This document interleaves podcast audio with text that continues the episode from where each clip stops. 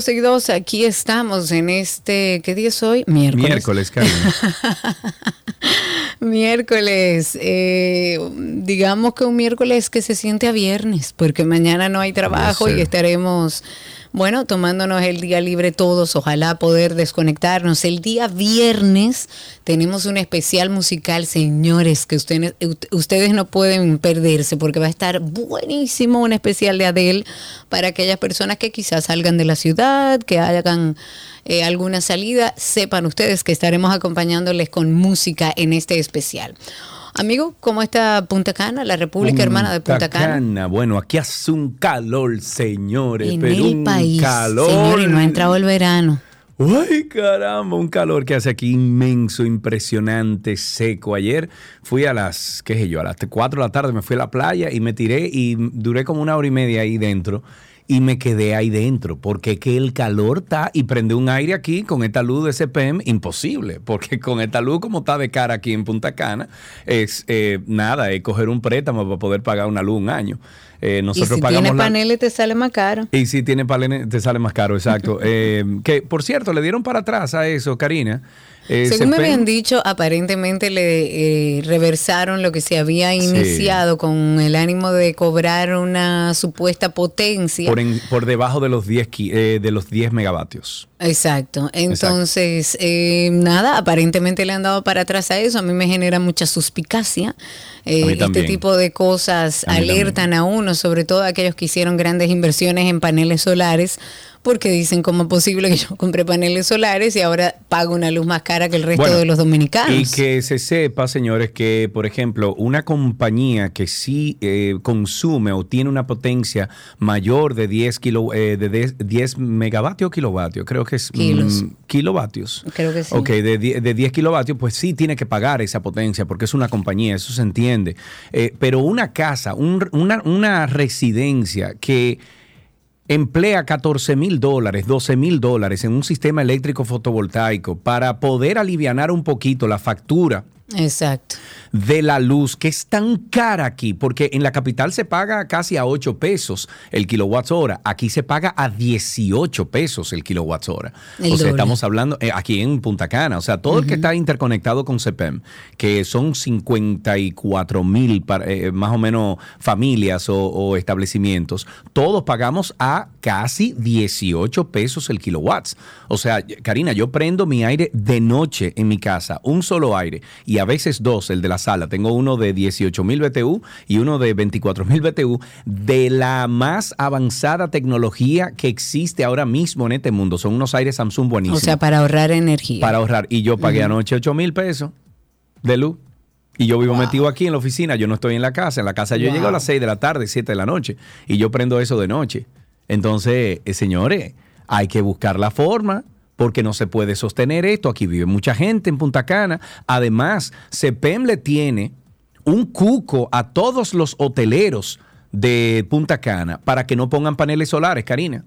Aquí ningún hotelero te puede meter un sistema fotovoltaico. ¿Pero porque por se- qué? Ah, porque CEPEM es dueño de todo aquí. Por eso.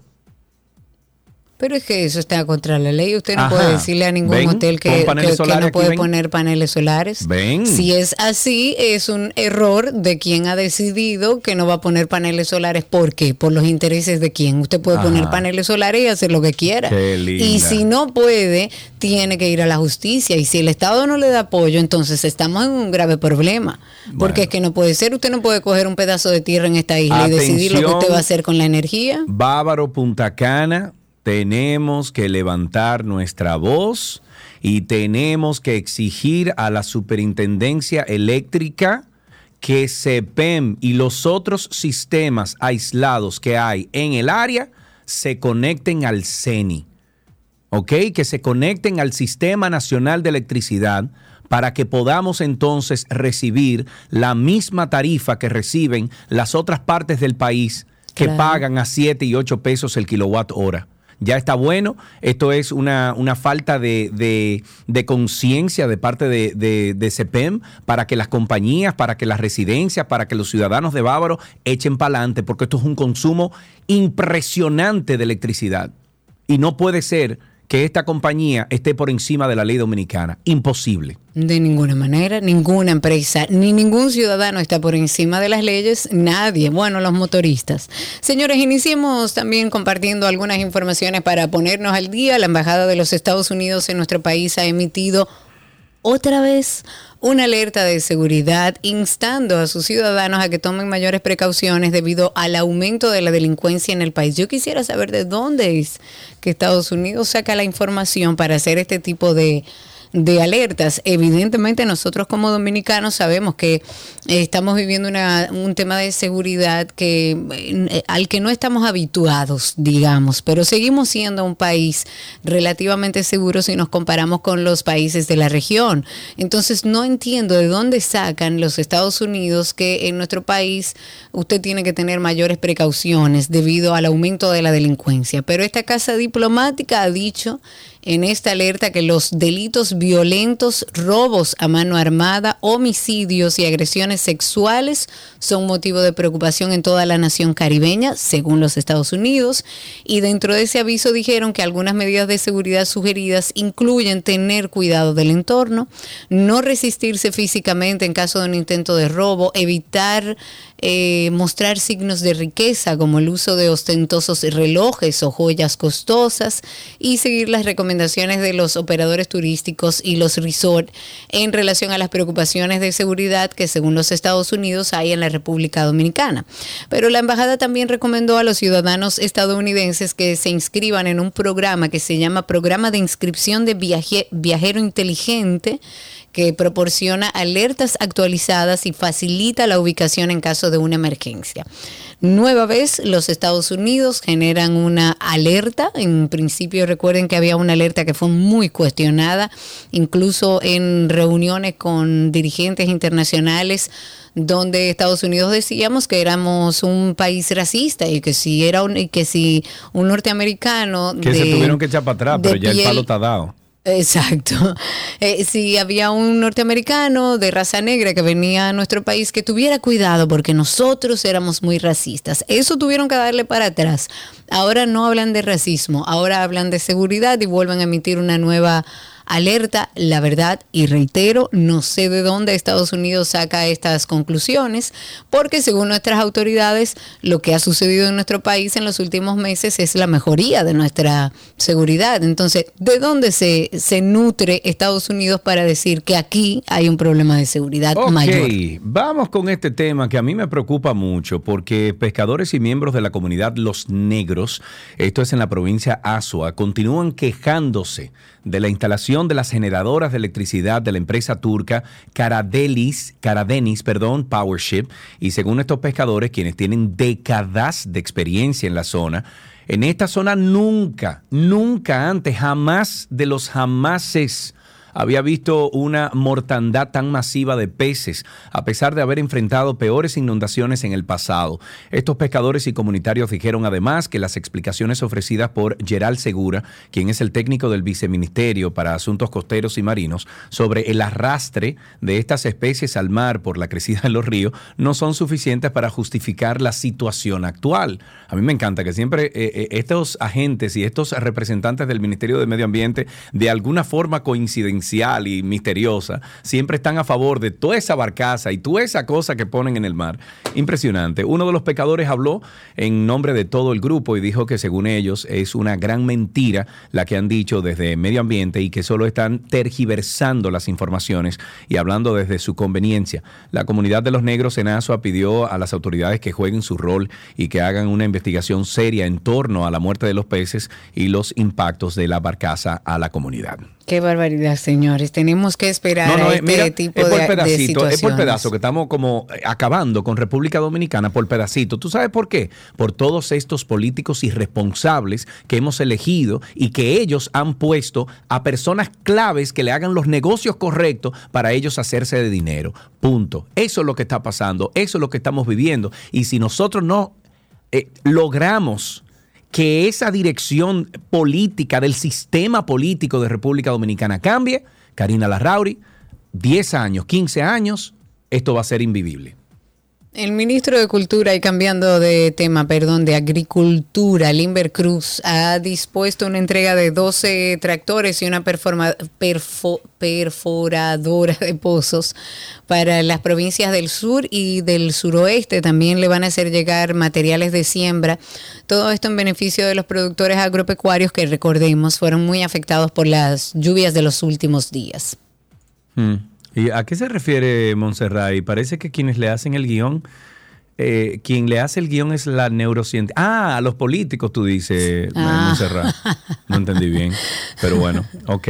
Eh, nos vamos con que el presidente Luis Abinader recibió en el día de ayer en el Palacio Nacional al embajador británico para República Dominicana, el señor Mokbul Ali. Y durante este encuentro se dio a conocer que por la confianza en la economía dominicana que iba atiende, el fundazo, ahí está, sabía yo, el gobierno del Reino Unido ampliar- su línea de crédito al país en cuánto, Karina Larrauri? No, no sé. 4 mil millones de libras Bueno, somos esterlinas. pagas. Ajá. Que son aproximadamente unos 5 mil millones de dólares. El embajador británico dijo que en virtud de la confianza que el Reino Unido tiene en la República Dominicana, su gobierno y en el desempeño de su economía en los últimos años, se llevará a cabo la firma de un memorándum de entendimiento y es que según el embajador británico, lo que se busca con este memorándum es dejar establecida parte de una cooperación para, bueno, más amplia, ¿no? que refleja el fortalecimiento de la relación bilateral a lo largo de más de 170 años de amistad entre ambas naciones y que hoy alcanza nuevas alturas. Se espera que el documento sea firmado en el Palacio Nacional en los siguientes días. Vamos a endeudarnos más, señores. Vamos arriba. Mm, Bueno, hablemos de los maestros que ahora están, los maestros que estén y que están en el registro de elegibles del año 2021, según han informado, van a ser considerados como prioridad en el concurso de oposición docente focalizado. Esto fue convocado por el mismo Ministerio de Educación. Hay que llenar 7.647 plazas vacantes, esto de cara al próximo año escolar. Y esta orden departamental que regula y que va a regular el concurso contempla que los docentes que integren este registro van a ser considerados como prioridad, tal como les decía. Los aspirantes a ocupar estas plazas vacantes van a ser evaluados en tres etapas. La primera son las pruebas de habilidades cognitivas generales. La segunda es la prueba de conocimientos pedagógicos y disciplinarios. Y por último, la, entrevistas por, la entrevista por competencias. En este proceso de elección, el postulante deberá obtener un total de 70 puntos como resultado final, o sea, mínimo 70 puntos en, todas las etapas de una máxima de 100 puntos. Y además, el Ministerio estuvo explicando que para participar en el proceso, los postulantes deben cumplir con todos los requisitos establecidos por la Ley General de Educación, que incluyen ser profesional en educación, graduado de las escuelas normales superiores, universidades, institutos y entidades superiores de educación y de áreas afines. La Cámara de Diputados aprobó en primera lectura un proyecto que busca modificar la Ley 5087 7 para modernizar la resolución de conflictos en las cámaras de comercio del país. Esta pieza, que ya fue conocida en el Senado, establece que será una corte de arbitraje la encargada de administrar los procesos que tengan que ver con resolución de conflictos y no un consejo, como lo dispone la Ley 5087 que rige las cámaras de comercio. Estas cortes podrán conocer todo tipo de conflictos, incluyendo aquellos en el que el Estado sea parte en cualquiera de sus dependencias. Esto incluye ayuntamientos, empresas, instituciones autónomas y de acuerdo con la pieza, los conflictos sometidos a la Corte serán de carácter privado y confidencial y se regirán bajo normas establecidas por el bufete directivo de las cámaras de comercio. También se aprobó que desde esta Corte se administren y manejen conflictos de carácter internacional y deportivo siempre que las partes acuerden resolver sus eh, diferencias mediante una cláusula eh, arbitral. Bueno, hablemos en otro tema de, mm, del caso de Duncan, de Manuel Tavares Duncan. En el día de ayer estábamos comentando que el tercer tribunal colegiado del distrito había acogido ya finalmente como evidencia el audiovisual sobre el caso de Manuel Tavares Duncan, que recordemos que anteriormente la jueza Padilla había rechazado.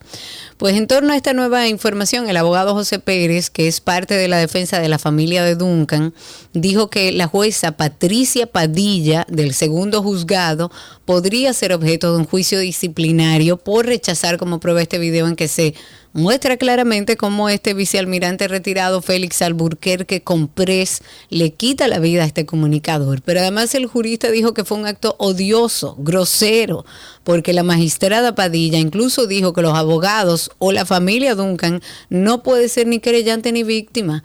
El abogado dijo algo a lo que debemos prestarle mucha atención, citando parte de lo que dijo dice, no hay ninguna duda de que el general Félix Alburquerque tiene muchas fuerzas, porque hacer lo que se hizo es un asunto para favorecerlo. Todo en cuanto se ha hecho en favor de este señor que mató a un ser humano, se le está diciendo, puedes quitarle la vida a cualquiera, coge el, arma y destruyela, que no serás juzgado por la violación a la ley de armas. Mira el mensaje que la justicia le está dando a la ciudadanía. Eso es parte de lo que dice el abogado y, y, entiendo que es así. Cuando se habló de que no se iba a recibir este video como evidencia, la verdad es que la sociedad se indignó porque ese video deja claro cuál fue el accionar de Félix Alburquerque esa noche y cómo buscó, se montó en el carro, dio vueltas a la manzana y corrió a su víctima. Una persecución, Karina, una fue una completa una persecución. Una ejecución. Sí, eso fue una persecución y una ejecución y si hay algún juez que diga lo contrario, están tratando de favorecer a Félix Alburquerque Comprés. El director ejecutivo del Seguro Nacional de Salud del SENASA, Santiago Jacín, pidió a la población apoyar al Instituto Nacional de Coordinación de Transplantes a través de la donación de órganos para ayudar a otros a tener una segunda oportunidad en la vida. Yo tengo mi tarjetita. Yo sí. que me saquen todo cuando muera. Según Santiago Hassim, entre el 2022 y los primeros cinco meses del 2023, solo 33 personas fueron trasplantadas gracias a la donación de un donante cadavérico o vivo y a los cuales se le garantiza una cobertura en servicios de salud por más de 34 millones de pesos en el tiempo antes mencionado, de acuerdo con los datos dados por la Unidad de Estadísticas e Investigación, dependencia de la Gerencia de Planificación y Desarrollo del SENASA. El director del SENASA dijo que esta donación de órganos no tiene ningún costo para la familia del donante, ya que los órganos o tejidos son donados siempre en forma gratuita, voluntaria, altruista y aclaró que la familia de un donante de órganos o tejidos nunca tendrá que ocuparse de los gastos relacionados a la donación y ante cualquier inquietud deben llamar a acudir a, perdón, llamar o acudir al Instituto Nacional de Coordinación de Trasplante, el INCORT. Una cosa que nos comenta Josefina, nuestra querida Josefina Antonia, ahí en YouTube, es que hablemos un poco sobre el tema de la ley de las domésticas, que el Tribunal Constitucional eh, ha establecido que no es legal. Vamos a tener en el segmento de tránsito y circo un abogado, una abogada laboralista que nos va a ayudar a entender eh, qué es lo que está sucediendo con este tema de las domésticas, a qué es que se le ha dado para atrás. Así que quédense en sintonía con nosotros porque más adelante estaremos dando un poco de luz en torno a ese tema de las domésticas, que ahora parece que volvió todo para atrás y mucha gente no entiende. La Policía Nacional ha puesto en marcha algo que se llama curso de pilotaje vehicular policial. El mayor general Eduardo Alberto Ten, que como sabemos es, es el director de la policía, estuvo encabezando un acto que da inicio a esto, a una capacitación eh, y la institución ha dicho que a través de un comunicado que esta formación se realiza en coordinación con la Policía Militar del Distrito Federal de Brasil a través del Instituto Policial de Educación Superior. Pues de acuerdo con la policía, este curso tiene cuenta con la participación de 44 agentes. Ellos forman parte del primer grupo de miembros de la entidad que va a ser capacitado en técnicas y destrezas en las unidades motorizadas. Esta instrucción va a tener una duración de 25 días, va a ser dividida en dos grupos de 22 agentes cada uno y ojalá y esto sea el inicio de empezar a darle herramientas a nuestros policías de entrenamiento para que puedan estar capacitados y enfrentar la delincuencia en nuestro país.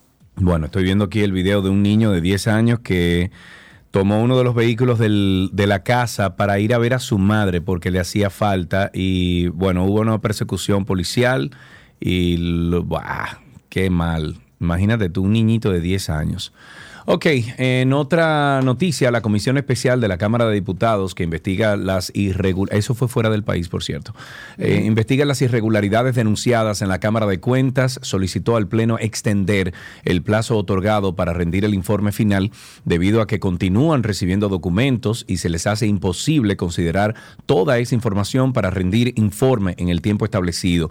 La información fue ofrecida por el presidente de la comisión, eh, quien dijo que el plazo de 15 días será solicitado durante la sesión de este mes en el hemiciclo. Em, la solicitud cuenta además con el respaldo de los legisladores de la oposición, quienes coinciden en que el informe no estaría listo para este viernes, que es la fecha pautada para entregarse al Pleno.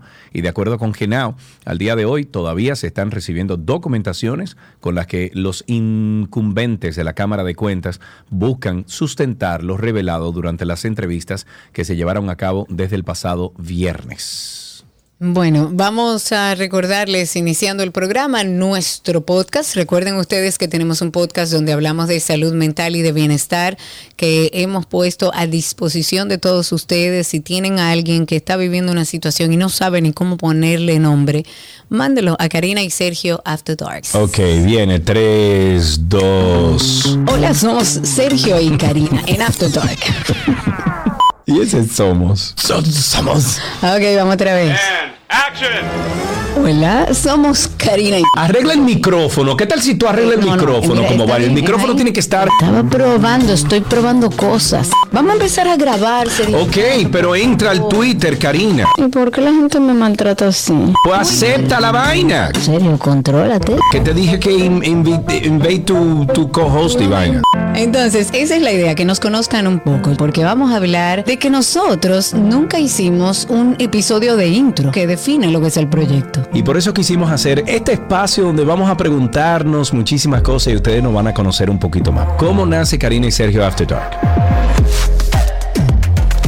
Karina y Sergio After Dark. Karina y Sergio After Dark está en todas las plataformas de podcast. Nos pueden buscar como Karina Larrauri o Sergio Carlo. ¿A qué le di sin querer ahí, Karina? Perdón. Eh, pues sí, Karina Larrauri y Sergio Carlo en, en Google o ponen ahí, por ejemplo, Karina y Sergio After Dark y sale de inmediato. Gracias por la sintonía. Son las 12.25. Ya regresamos con mucho más. Todo lo que quieres está en 12 y 2.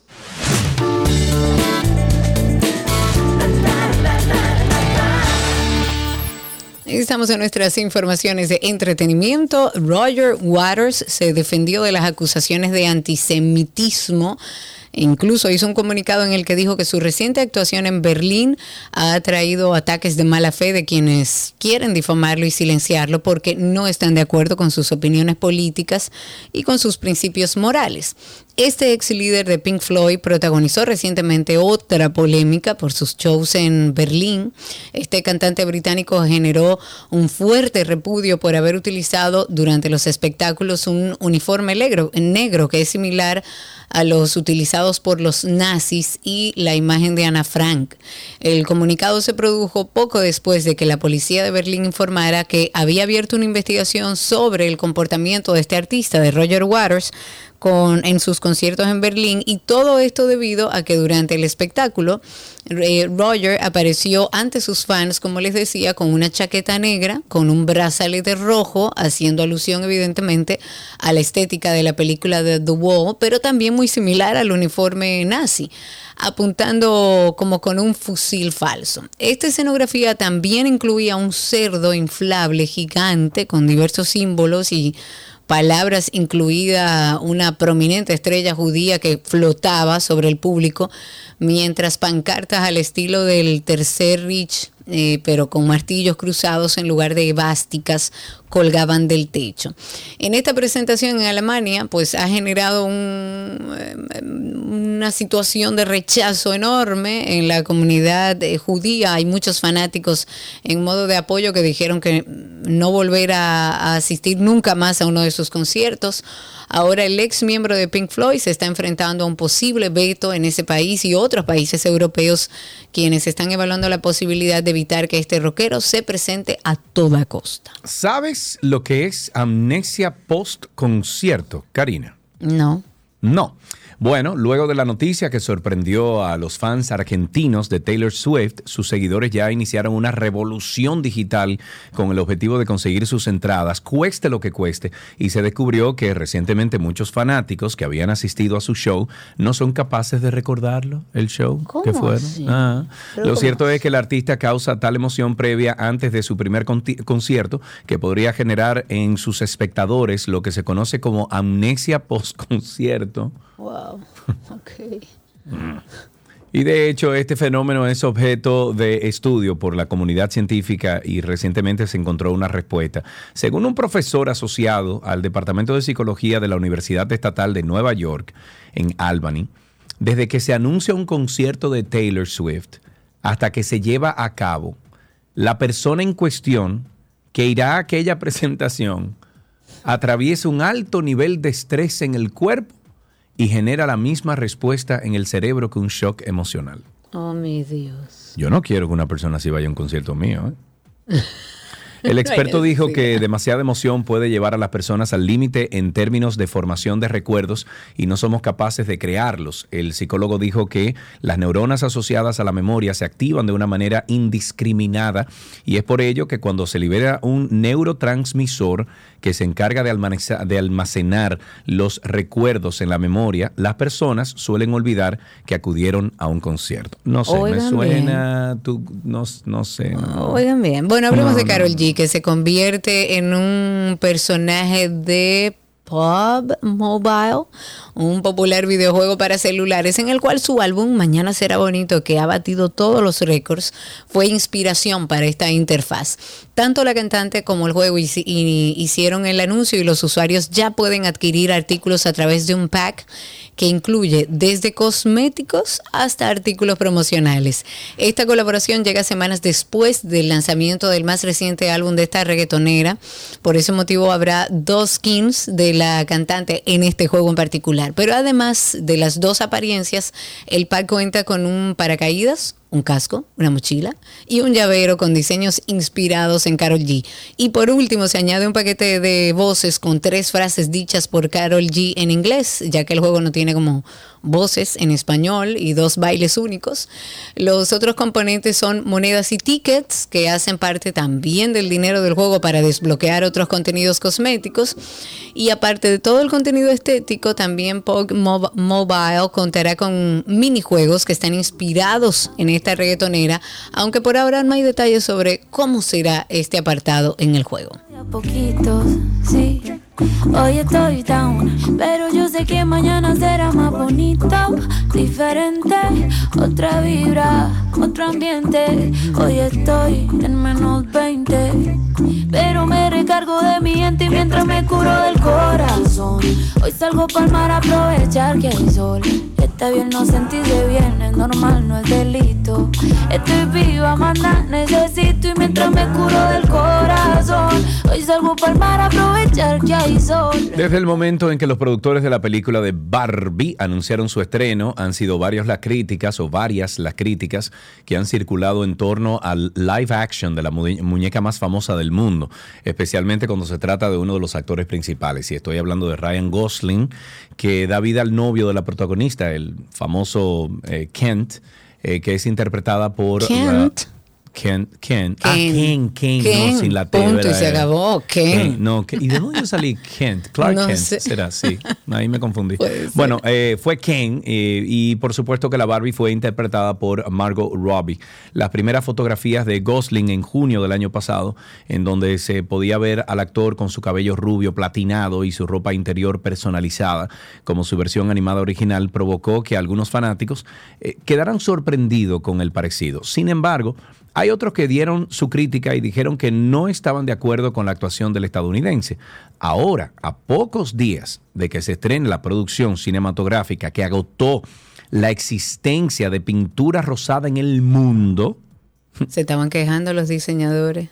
Bueno, Mattel lanzó la nueva versión del muñeco Ken con un atuendo muy similar al que lleva Gosling en la película. Todo esto es un aparente intento de buscar la apariencia más parecida al actor, pero eh, como pasó aquella vez, de nuevo en redes sociales los comentarios están divididos y muchos Barbie lovers, le podemos decir, dijeron que no hay por qué forzar ya que consideran que había muchos otros actores con rasgos parecidos a que le tienen que bajar dos. Sí, yo creo que sí. Yo o creo sea, que la gente estamos- tiene que bajarle La- dos, la manito. gente- Mira O ahora cómo sea, están locos señor, con la sirenita, que fue la mejor película del mundo, que si yo qué.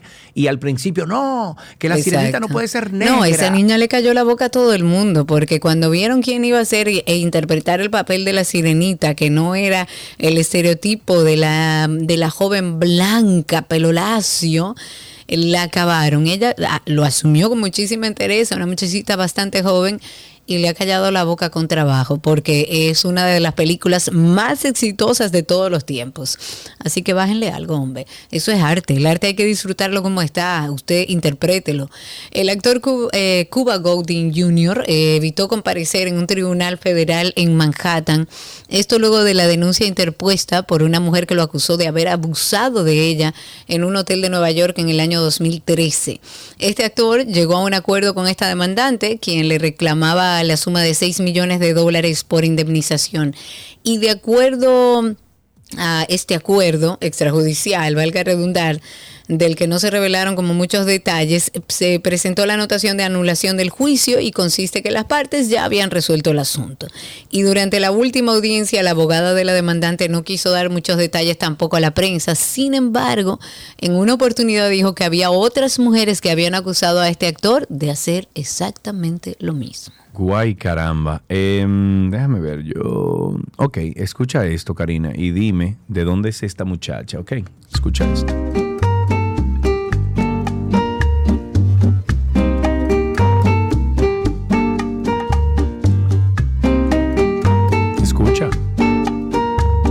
¿Que no se escucha?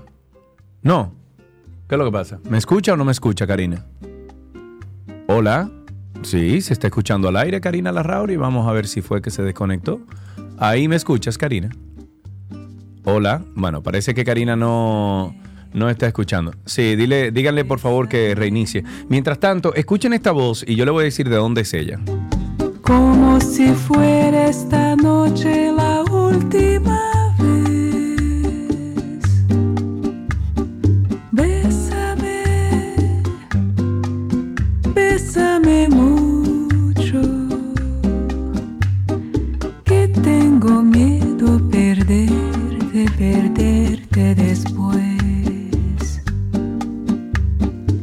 Quiero tenerte muy cerca, mirarme en tus ojos. Ok, ¿tú, tú escuchas qué lindo? Ay, qué Canta ricura, ella. hombre, Ok, atiende esto ahora. Atiende esto.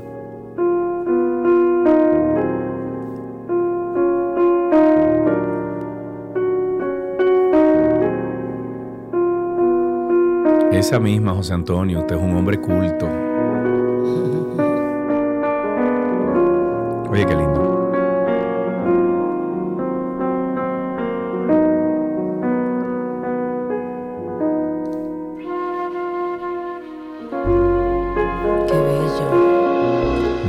Belleza.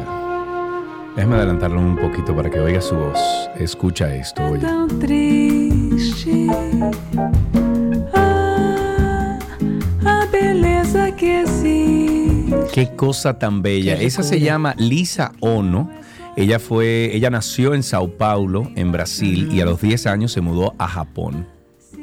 Y ella mezcla más linda. es preciosa, es Mándame japonesa. eso, o sea, ese tú la álbum. ves, se- tú la ves y es japonesa, tiene rasgos eh, asiáticos. Pero, pero canta eh, brasilero, portugués, Brasileiro. canta en español, canta en una belleza.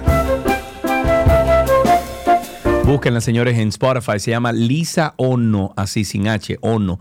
Lisa Ono, como Yoko Ono. Ah, Oh, wow. ¿será familia? No, hombre, quiero No puede ser, ¿verdad que no? Ah, Digo, Bueno. uno no sabe. Hasta aquí Se la entretenimiento en 12 y 2. Hasta aquí, bueno, iba a recomendar antes de finalizar Karina y Sergio After Dark. Recuerden ustedes que tenemos ese podcast ahí en todas las plataformas. Hablamos de bienestar y salud mental. Cuando nos sentamos a plantearnos qué queremos ser en esta vida, si un trabajador por cuenta propia, freelancer, Al inicio, yo sé que es muy difícil, muy difícil. La realidad es que todos hemos pasado, o la gran mayoría de nosotros, por trabajos tradicionales de 8 a 5 que no necesariamente ni nos está llenando económicamente ni nos está llenando personalmente. Si uno no tiene la mentalidad correcta, porque esto va más allá del dinero, si uno no tiene la mentalidad correcta, es muy difícil crecer y no es solo la parte de la ejecución, también es la estrategia que tiene que conectar, porque no es solo hacer algo bonito, tiene que ser algo que funcione, el concepto del bien, el propósito, que se quiere alcanzar, entre otro montón de cosas. ¿Cómo podemos nosotros de manera inteligente decidir por un trabajo de manera independiente que nos dé el sustento que necesitamos y que regularmente nos daba un trabajo tradicional de 8 a 5? Karina y Sergio. After Dark. Karina y Sergio After Dark en todas las plataformas de podcast nos encuentran como Karina y Sergio After Dark en Google. Ya regresamos. Todo lo que quieres está en 12 y 2.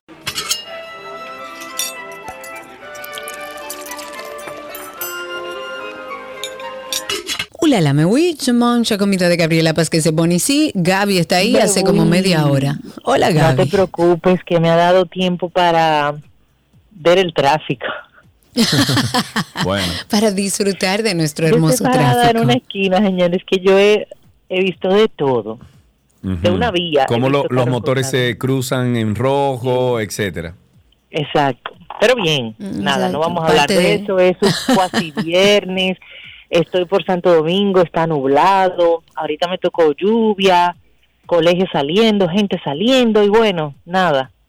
Amén. Bien. Si De usted no tiene que hacer nada en la calle, no, salga. Exacto, está todo el mundo buscando lo que se lleva para mañana. Gaby, vamos a seguir con esta semana de ensaladas. ¿Qué hacemos? Bueno, voy a compartirles una que hacemos mucho en casa, que de hecho eh, está publicada en mi libro 77 recetas una década. Es una versión, eh, sería como una prima segunda de la César, por decir así, de la ensalada.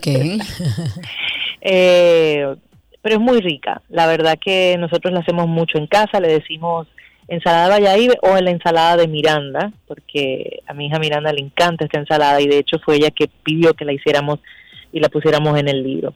Vamos a necesitar lechuga romana, que es con la que vamos a trabajar, y sobre todo la, los corazones de la lechuga romana son los crujientes, los que nos permite trabajar con un aderezo pesado como es este en, en, en, en cuanto a peso, eh, porque es un, un aderezo espeso a base de mayonesa, que este tipo de aderezos no es recomendable utilizarlo con lechugas o suaves, de hojas suaves, o en este caso rúcula, que como saben son hojitas muy débiles, ya que el aderezo los aplasta. Cuando nosotros tenemos eh, aderezos gruesos, trabajamos con sobre todo la lechuga tipo romana, cuando hablamos de lechuga, y cuando son aderezos eh, muy líquidos o una vinagreta, es por el contrario. Esta, esta lechuga no nos ayuda porque asimismo pasa sin pena ni gloria ese, Claro. ese aderezo por, por la lechuga romana. Para eso entonces sí se utilizan el otro tipo de hojas de lechuga que son más suaves. Entonces, para esta ensalada ya te dije que necesitamos la lechuga romana y para el aderezo vamos a necesitar un cuarto de taza de mayonesa, una cucharada de alcaparra, la misma cantidad de aceite de oliva, de zumo de limón y de salsa de soya. Es decir, de todos estos cuatro es una cucharada. Aparte de eso, dos filetitos de anchoas. Eh, ah, si es eh, obligatorio, bueno, le da un sabor espectacular. Si usted no va a querer utilizar anchoa porque no le gusta el sabor, porque es alérgico, lo que sea, entonces la parte de la soya la subimos a, a dos cucharadas. Y queso parmesano. Vamos a estar necesitando a la medida que a usted le guste. Entonces, en una sartén vamos a colocar el aceite de oliva y vamos a dejar que se caliente y de inmediato vamos a incorporar las alcaparras que preferiblemente sean de las más chiquititas, la- lo que nosotros llamamos alcaparras baby. Y vamos a llevarlas a tostar, que da un sabor increíble. Esto lo que va a hacer es que la alcaparra se va a poner durita, le va a aportar el sabor al aceite y el aceite va, va a estar con un sabor diferente, a no, no el característico del oliva. Aparte, en otro recipiente vamos a tomar la mayonesa y la vamos, entre comillas, a cortar con el limón. Lo que hacemos es que le quitamos ese sabor característico de huevo que tiene la mayonesa y nos va a dejar tener una mayonesa más permeable a todos los otros sabores que le vamos a, a añadir. Entonces ya teniendo la mayonesa, entre comillas, cortada con el limón, agregamos las alcaparras junto con el aceite de oliva que ya habíamos tostado, incorporamos entonces la salsa de soya y de usted utilizar las eh, anchoas, las va a, mm, a derretir, porque de hecho se derriten en, el, en la misma sartencito donde estuvo friendo las alcaparras. Si no, pues tan simple como que las agrega, si, si quiere un sabor mucho más pronunciado al a, a anchoas, pues la agrega directamente a la mayonesa con el resto de los ingredientes. Y aquí tenemos entonces nuestro aderezo. Para formar la ensalada, les recomiendo en un recipiente agregar un poco de las hojas de mm, lechuga romana, incorpora un poco del aderezo, asimismo seguido de queso parmesano y vuelve a repetir y va a ir mezclando. Esto va a ayudar a que el aderezo se distribuya bien en todas las hojas de lechuga. Al momento de servir, un poquito más de queso parmesano, que nosotros, Cari y yo, no nos ponemos guapa para nada. No, nunca, never, jamás. Y como yo, que me gusta mucho la pimienta, un, po- un toquecito de pimienta recién molida por arriba o en el o en la mismo aderezo le va perfecto. Servimos frío y voilà. Voilà. Ahí tienen una receta nueva de nuestra querida Gabriela Reginato, que la consiguen en Instagram como gabriela.reginato. También consiguen nuestro usuario como 262. Y recuerden que está la página de Gaby, gabrielareginato.com.do, que por ahí están también las recetas de sus libros. Gaby, muchas gracias. Un beso enorme. Ayer subí a mi cuenta de Instagram justamente que lo mencionaste. La receta que compartimos ayer, señores, es una ensalada deliciosa, diferente. Atrévanse a prepararla. Pasen por, por mi cuenta y vean qué rica se ve. Y es cuando la preparen. Qué rico. Gracias, Gaby. Un beso grande. Hasta aquí nuestra receta del día.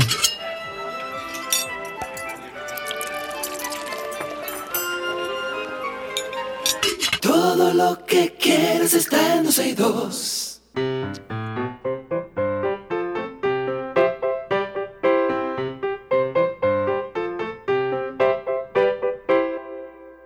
Ahí Estamos en nuestro segmento de qué aprendiste hoy, siempre recibiendo llamadas de nuestros pequeños para que nos cuenten qué aprendieron, si tienen un chiste y por supuesto aquí regalos para ellos. Ahí tenemos a Abel en la línea. Hola Abel, ¿cómo estás?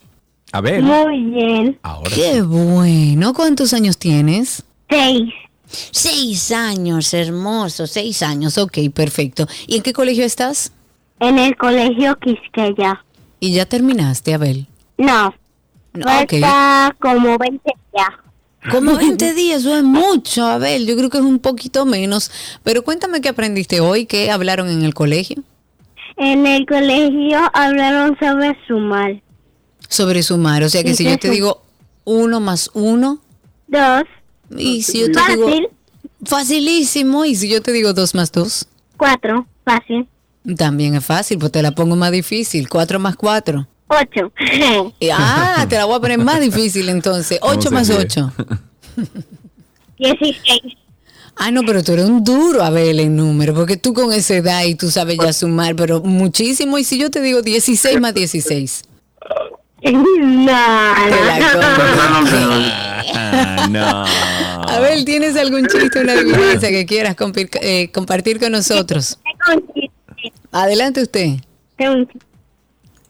¿Qué le dijo Sergio a Karina? ¿Qué, le dijo Sergio a Karina? ¿Qué le dijo Sergio a Karina? Todos, todos, todos, todo lo que quiera de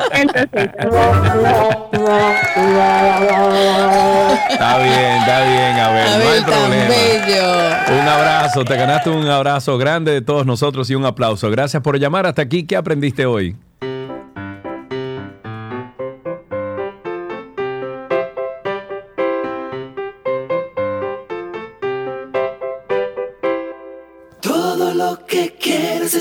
162.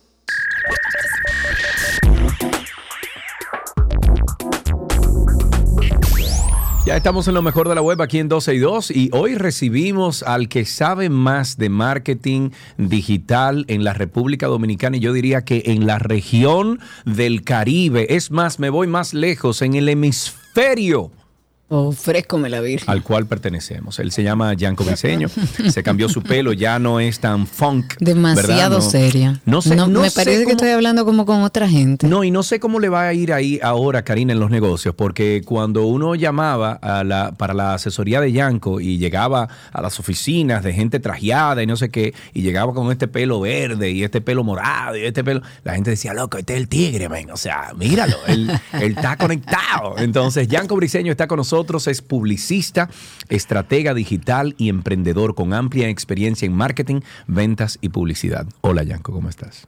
Si te quejas. Buenas tardes. Después de esa introducción, loco. eh, ya, apaga y vámonos. Bueno, No, no, gracias. no. eh, gracias, chao. Sí, gracias por todo. Muy bien, muy bien. Muy bien de volver. Muy bien. ¿Y dónde tú estabas Eh, metido? nada, Porque vienes hasta con, con un corte de, digo, con un eh, color de pelo diferente. ¿Dónde estabas metido? Yo tomé unas vacaciones y me fui a New York dos semanitas. Oh, Opa. Y después llegué y me agarró una gripe. Y el corte de pelo me lo hice allá. Me lo hizo un, un árabe. Entonces, un árabe. pues, y te todo- cambió el color de pelo bien. también. No, el, color de pelo, lo que pasa es que yo me quité, pero bueno, tranquilo.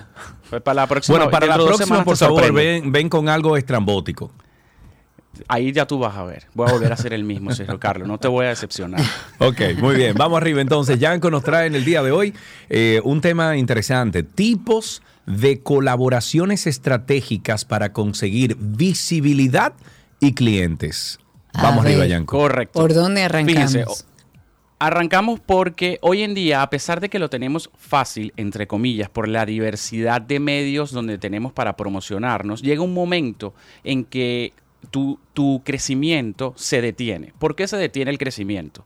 Por hay que demasiado contenido fuera, hay demasiadas eh, personas y marcas haciendo lo mismo que tú haces y, y comunicando lo mismo que tú haces y eh, por un tema de algoritmos y de estas plataformas de redes sociales. Llega un momento, todos hemos pasado, y ojo, estoy hablando de pymes, emprendedores, marcas personales, freelancers, incluso grandes empresas. Todos pasamos porque a nivel digital llega un punto en que tú dices, óyeme, pero hago, hago, hago y no termino de crecer. Claro. No, no me termina de llegar la gente, no termino de llegar al resultado que yo quiero obtener. Entonces, cuando llegamos a ese límite, es bueno que siempre tengamos en nuestra estrategia este tipo de colaboraciones. Y ojo con esto, no estoy hablando de las colaboraciones de que tú le pagas a un influencer. Sí. No, ya lo vamos a ver más adelante. Son colaboraciones que son totalmente gratis, ¿ok? Que te traen clientes gratis y tráfico gratis.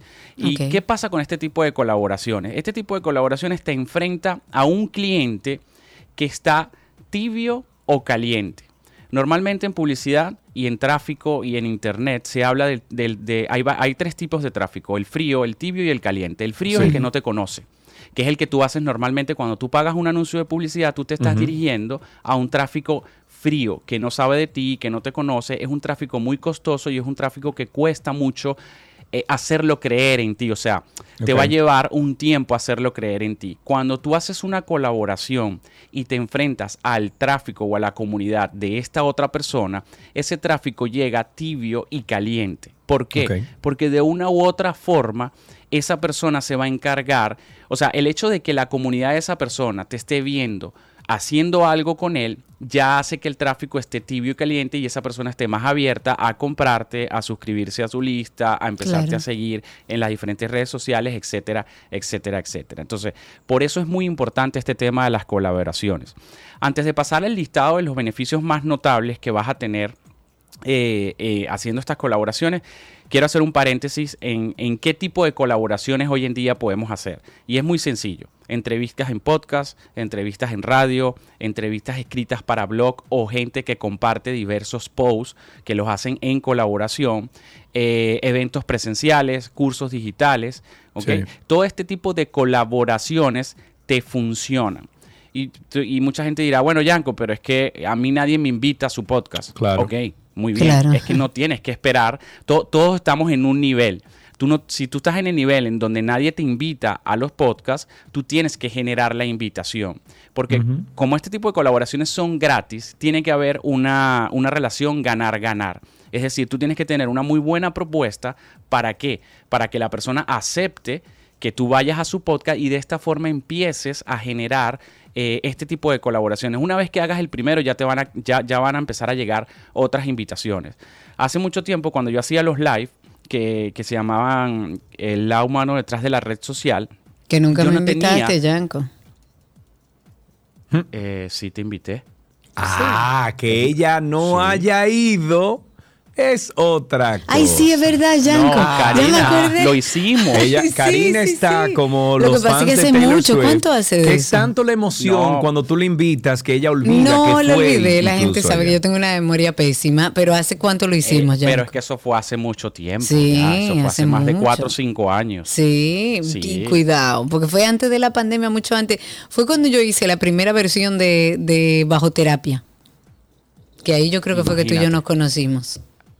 Ajá, ajá. Entonces, fíjense, lo que le quería traer con este ejemplo es que yo no tenía una gran comunidad, pero yo me encargué de crear un producto que tuviese primero un nombre potente, ¿verdad? Y un, y un sentido para la persona que yo estaba invitando. Entonces, de esta forma, personalidades como Karina Larrauri, como, como Memo, José Guillermo, todo este tipo de personas eh, aceptaban la invitación. Entonces yo lo que te invito es a que si tú no estás en este punto, genera tú la invitación. Ahora, si tú estás en el punto donde ya te invitan a podcast o ya te invitan a programas de radio o programas de televisión, debes de seguir haciendo este tipo de colaboraciones porque este tipo de colaboraciones generan una sinergia. ¿Y qué te va a traer este tipo de colaboraciones?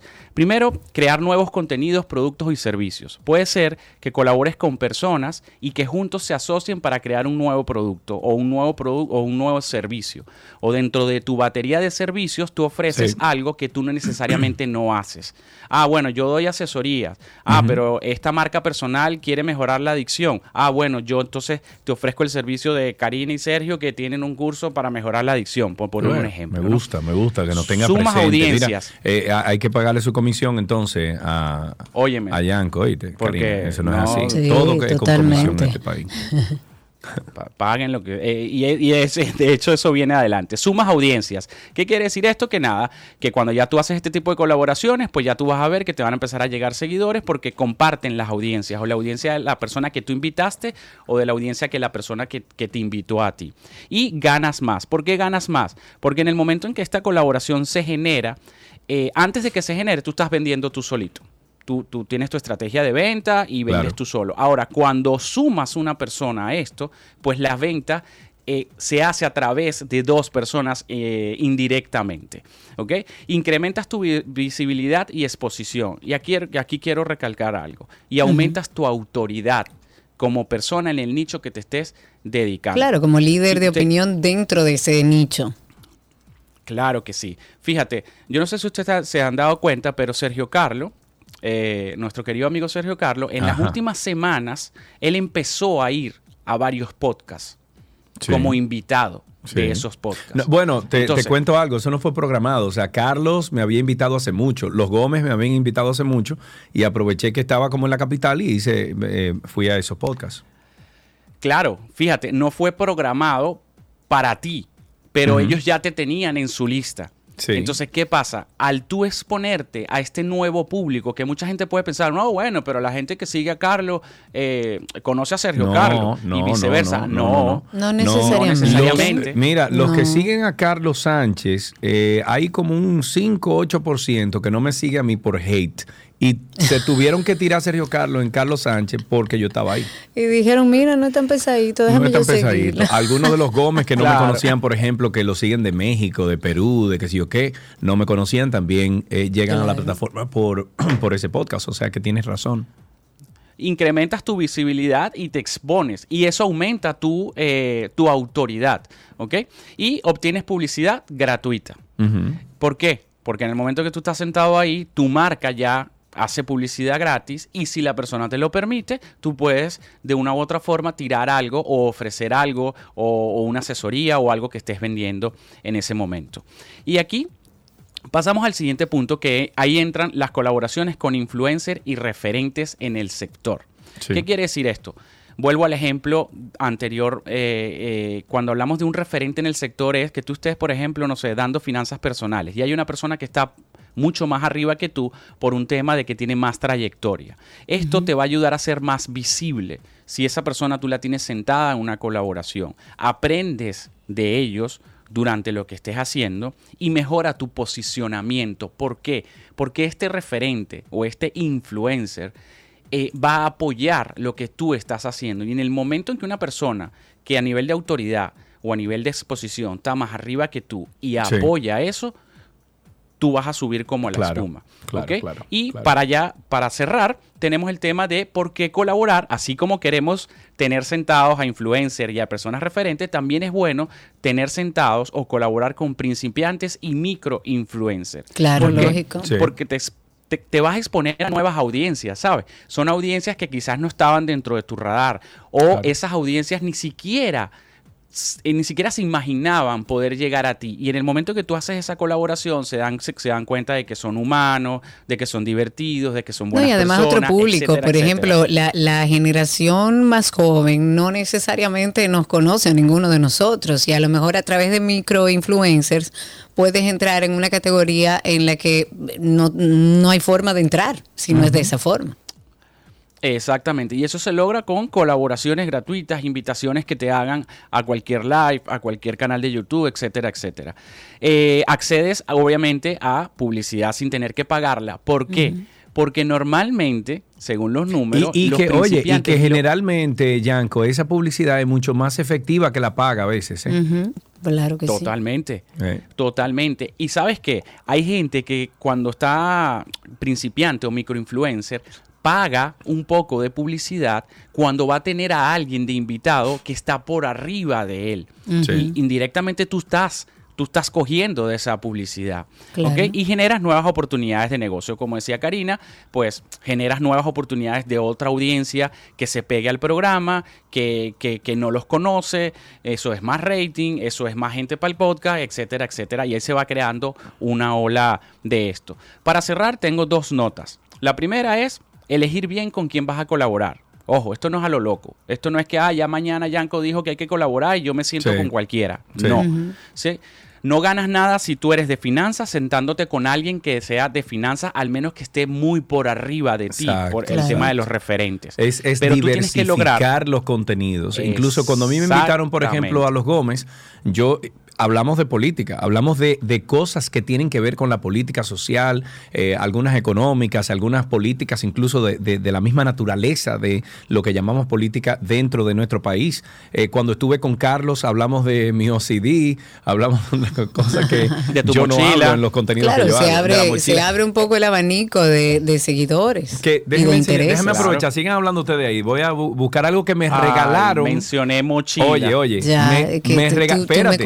La vida, Señores, Yanko. me regalaron algo a raíz de ese podcast de Carlos Sánchez. Atiende esto, que chulo. Siga Ahí hablando. Vaya, búsquelo. Entonces, Yanko, sigamos desarrollando. Entonces, elegir bien con quién quieres colaborar, o sea, tu audiencia. Ah, bueno, yo necesito gente de tal edad, tal edad, que haga tal cosa, porque yo ofrezco X servicio, ok, voy para allá. Eh, por ejemplo, soy nutricionista, entonces siento una persona que trabaja un tipo de dieta en específico para, jala- para, para agarrar esa audiencia. Y la otra nota es que siempre tengas, que sea, que sea una relación ganar-ganar. Siempre tienes que tener una propuesta de valor. Independientemente de a quién te vayas a dirigir, sea una persona referente, sea un influencer, un microinfluencer o incluso una marca grande, tienes que ir con una propuesta de valor eh, para que te abran la puerta y Claro. empieces a generar esta ola de colaboraciones. Ok, ¿están listos? A ver, amigo, Sergio ¿qué nos fue lo va que a te- enseñar. Ok, me voy a poner aquí full screen. Eh, a raíz de ese podcast de, de Carlos Sánchez, un amigo que tengo en Santiago me dijo, hey, diablo, ve, Sergio, ¿y por qué tú andas con toda esa vaina así, ve? No, tú no puedes andar con esa vaina así. Yo te voy a regalar ahí una vaina para que tú te organices. Pero dile a tu amigo de Santiago que él me puede mandar uno. Mira, Mira. Oh, wow. Mira. ¿quién Pero fue tiene- Luis? Luis, Luis, Luis. Luis, eh, yo también tengo cable que tengo que organizar y guardar. Mira. Atención, Oh, Luis. ¡Wow! Mira, mira, mira. No, yo quiero porque uno. Es señora, un organizador de es cables, señores, maravilla. básicamente. Esto es un organizador de, cab- de cables. Mira, tiene dos zippers, tiene eh, cuatro compartimientos dentro y mira cómo tanto los cables ahí adentro. Yo tengo Maravilloso. todos los cables del mundo ahí adentro. Bueno, si a ti te sirvió, a mí me caben los míos, porque tú tienes Ah, no. más que yo. Así que, Luis, por favor, mándamelo. Claro, por Dios. Luis, muchísimas gracias. Eh, mi amigo Luis me regaló esto. Él, él es creador de contenido, tiene... Creo que son 8 millones de followers en, Facebook y todo. Y cuando él vio eso, me dijo, "Eh, de diablo, Sergio, pero ven acá. ve". ¿Y para qué tú andas con eso así? No, yo te voy a comprar uno y, y te lo te voy, a- te lo voy a la regalar. vida. Te lo y voy a tu regalar. Yanko. ¿cómo podemos terminar el tema? Pues nada, mire, des, en cuenta que hay que hacer colaboraciones, te, te dan regalitos, te dan exposición, te aumentan los seguidores, aumentan las ventas, así que dentro de tu estrategia te recomiendo que en los próximos seis meses que quedan de año eh, implementa una estrategia para generar colaboraciones o para que tú empieces a traer gente a tu comunidad o a tu negocio y empieces a colaborar con ellos y vas a ver los resultados que vas a tener. Maravilloso. Yanko, muchísimas gracias. Siempre un placer estar contigo. Recuerden que pueden conseguir a Yanko a través de arroba Yanko Briceno, si es, eh, con N, Briceno, por si quieren extender este tema. Estuvimos hablando de tipos de colaboraciones estratégicas para conseguir visibilidad y clientes. Amigo, un beso grande. Igual para ustedes, bye bye. Y hasta aquí lo mejor de la web en 12 y 2.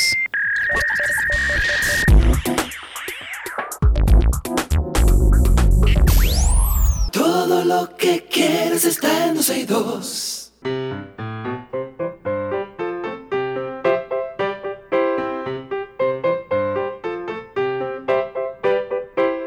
Suena la cancioncita siempre, siempre, siempre, que es la invitación que le hacemos a nuestros príncipes y nuestras princesas para que llamen aquí al programa 829-236-9856, 829-236-9856, que es nuestro teléfono aquí en 262. Y ya tenemos ahí a Daniela, la bella Daniela. Buenas tardes, Daniela, ¿cómo estás?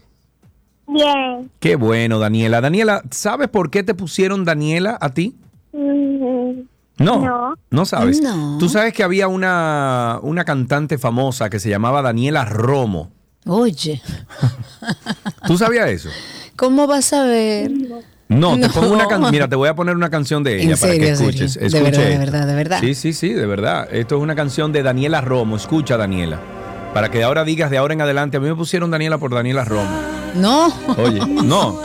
Eh, bueno, lo que pasa es que son canciones de despecho y tú no ten Sí, eso todavía, como que Daniela. no ten Daniela, ¿qué edad tú tienes? seis. Se- ah, no, no, no. Hay que buscarte otra Daniela, una más chiquita entonces. Daniela, ¿fuiste al colegio esta mañana? Sí. ¿Y qué hiciste en el colegio? Cuéntame. Hoy aprendimos sobre los animales. ¿Cuáles animales? Porque hay muchos animales, incluso Daniela. Yo creo Ey, que cuidado. todavía hay muchos animales que nosotros ni conocemos. ¿Tú sabías eso? No. No. Mm, sí. Mire, ¿qué aprendiste de los animales? Cuéntanos algo. Aprendimos de los animales carnívoros. Los animales omnívoros. ¿Y cuáles son esos, Daniela? Carnívoros. A carnívoros. ¿Y cuáles son esos? Los tigres, los leones, los perros, los gatos y, y los leopardos y las tigras. Ay, Dios mío, perfecto, Daniela, tenemos aquí regalitos para ti. Gracias por llamarnos y compartir con nosotros qué aprendiste hoy.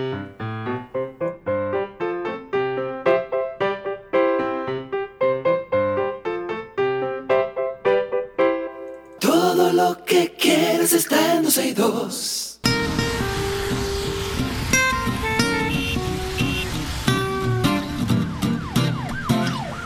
No, no, no. Montserrat está preguntando algo aquí que estoy en desacuerdo contigo, Montserrat. Ella pregunta, pregúntale a Marión Autos por qué no hay carros mecánicos ya. Eso es incorrecto. Incluso el otro día yo estaba buscando cambiar mi vehículo y ¿dónde fue que yo fui? Que me dijeron, ¿tú la quieres mecánica?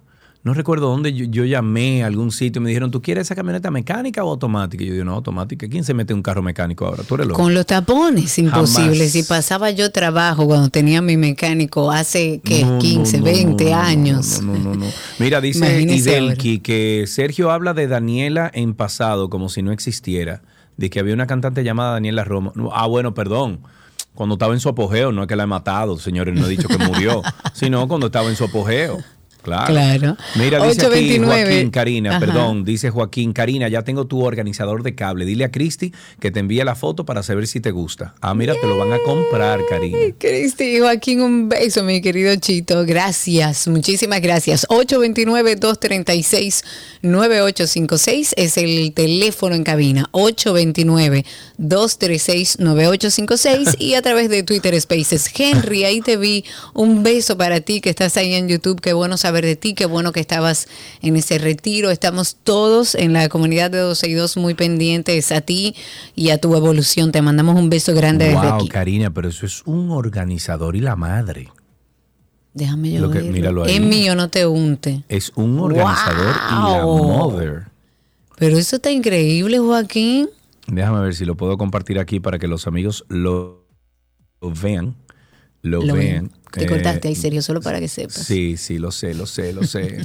ya, míralo ahí. Ese es el organizador que. ¿Quién es que.? quién es que Joaquín, nuestro amigo Joaquín. Ok, Joaquín. Bueno, Joaquín, dale para allá. Entonces Joaquín, ¿qué es parece lo que, que. tú trabajas ya en cosas, me imagino que de tecnología? Ok, recordatorio amistoso. Recuerden que el Ministerio de Educación anunció que está abierta la convocatoria para que los aspirantes a maestros participen en el concurso de oposición docente focalizado. Hay plazas que hay que cubrir, o sea, plazas vacantes en los centros educativos de todo el sistema público que hay que cubrir para el próximo año 2023-2024. Así que si usted está interesado o interesada en postularse, puede buscar más información en la página del Ministerio de Educación que es ministerio de educación.gov de bueno.gov.do. 829-236-9856. 829-236-9856 es el teléfono aquí en 12 y 2. Bebí, fumé, me enamoré, metí la pata, metí el pie, me di dos palos, medité, me di el abrazo y el café, me di un dolor de no sé qué, busqué la causa en internet, dice que voy a morirme de algo y que no es de la risa. Cuando me vaya que no me lloren. Tengo llamadas aquí, Karina. Vamos a ver. Tenemos en la línea a nuestro queridísimo Raúl. Buenas tardes, Raúl. Number one. Buenas tardes, sí, Sergio y Karina. ¿Cómo está usted, Mire, estaba señor? escuchando el principio del programa que hablaron de Roger Waters y bueno, estoy sorprendido. Yo pensaba que, que el plátano y el ñame no, no se daban tan, tan al norte, o sea, en, una, en unas latitudes más frías. Sin embargo, parece que sí, que, que, que no necesariamente se llamarán ñames y plátanos, pero se deben dar también en, otra, otra, otra variante, otra cosa que son sus equivalentes y explicándole un poco también a la audiencia, porque también hay muchas personas muy jóvenes.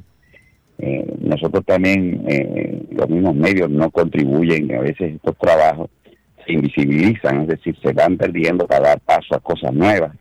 Sin embargo, este proyecto es The Wall, que fue un proyecto que comenzó en el año 79 y luego se hace una película en el año 81, me parece que fue que salió, llegó por aquí. Eh, la gente tiene que saber, tiene que leer, el mismo Roger Waters habló, la gente tiene que leer y conocer un poco la historia, que ese, ese proyecto teatral es una adaptación teatral de la película y eso que se ve ahí es una sátira que se le está haciendo, porque es una crítica que se le está haciendo a todos los regímenes autoritarios, no importa cómo se llamen, por eso él utiliza eso, porque es la forma del autoritarismo y ese militarismo que se está criticando ahí, no es haciendo una apología, es increíble como hay gente que realmente no lee, tenemos que trabajar con eso, soltar las tabletas y leer más. Muchas gracias Raúl bien. por su Claro que sí. intervención. Ahí tenemos otra llamada. En la línea está con nosotros. ¿Quién es que está? Giancarlos, creo que todavía está ahí. Sí, buenas tardes, Giancarlo, adelante.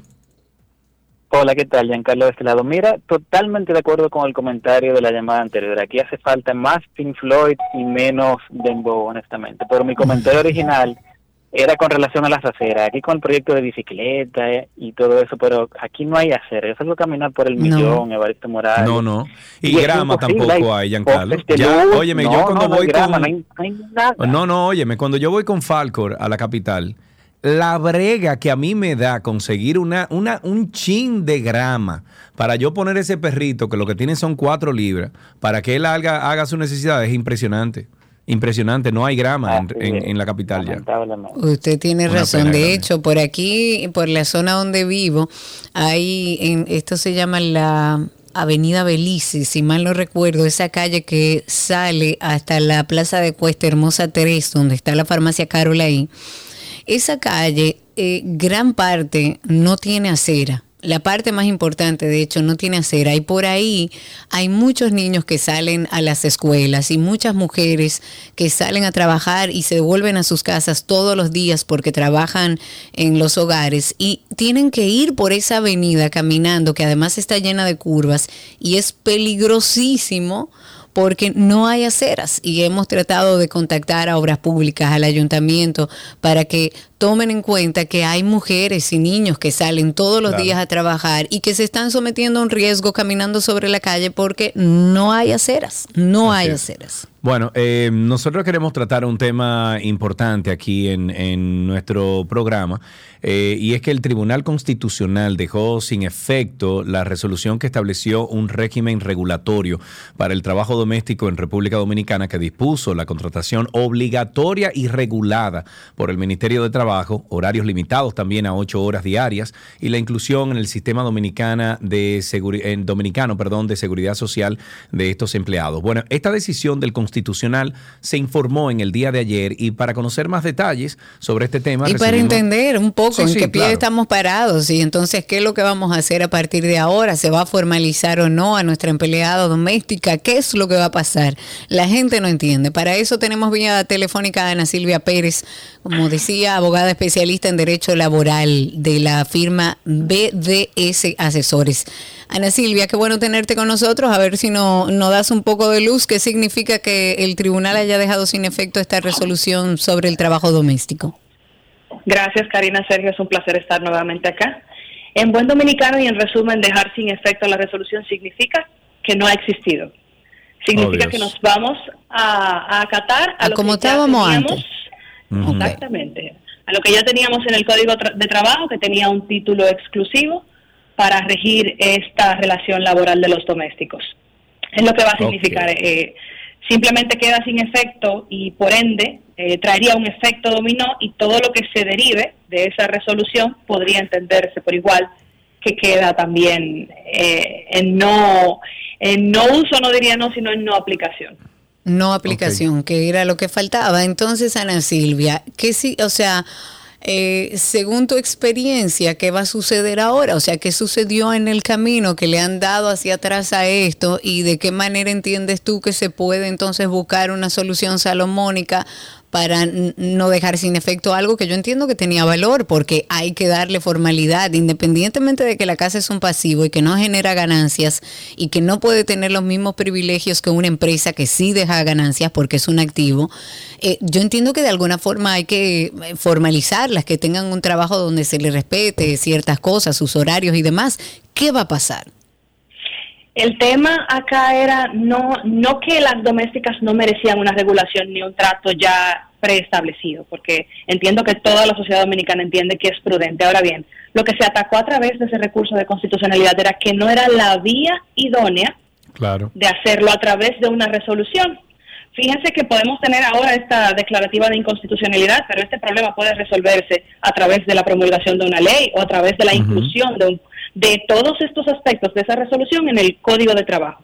Vamos a volver entonces, como quien dice, no a tener, a tener todo regular, pero como corresponde. Porque si nos vamos a, le- a ver la decisión que tenemos del Tribunal Constitucional, solamente tenemos a mano la parte dispositiva. Esto quiere decir, no todavía no sabemos cuáles de los medios eh, que se plasmaron en ese re- en ese recurso fue que acogió el Tribunal Constitucional. Sabemos que lo acogieron. Si hacemos un resumen breve, ese recurso tiene un tiene dos medios. El primer medio es que se modifican jornadas, salarios y forma de vacaciones bajo una resolución, modificando la ley, que es el Código de Trabajo, que no es la manera correcta. El segundo medio es que las- el trabajo doméstico fue declarado como un trabajo insalubre que tiene una jornada máxima de seis horas a través de otras resoluciones que el mismo Ministerio de Trabajo había establecido y que hay una discrepancia porque si me declaras este trabajo como insalubre no puedes que tiene seis horas como tope no puedes venir a establecerme que este eh, tipo de trabajo tiene un tope de ocho horas entonces hay dos medios por cualquiera de esos dos medios fueron los acogidos por el Tribunal Constitucional. Puede ser que el primero diga, mira, no, va conforme a la Constitución, el Ministerio de Trabajo sí tiene potestad para regular estos aspectos bajo esa resolución ahora. Puede ser que sea el segundo, puede ser que diga, como me declaraste insalubre, no me puedes decir que la jornada son ocho horas cuando el máximo Claro. son seis. Entonces, ya eso lo vamos a ver cuando sea publicada. ¿Qué consecuencias tiene ahora y qué pudiera seguir? Las decisiones emitidas por el Tribunal Constitucional no son eh, plausibles de ningún tipo de recurso o de revisión por ningún otro eh, tribunal. Estamos hablando del máximo tribunal que tiene el país en cuanto a estos aspectos y más aspectos constitucionales. Simplemente se va a publicar en un boletín y de aplicación inmediata al día posterior de su publicación en el boletín.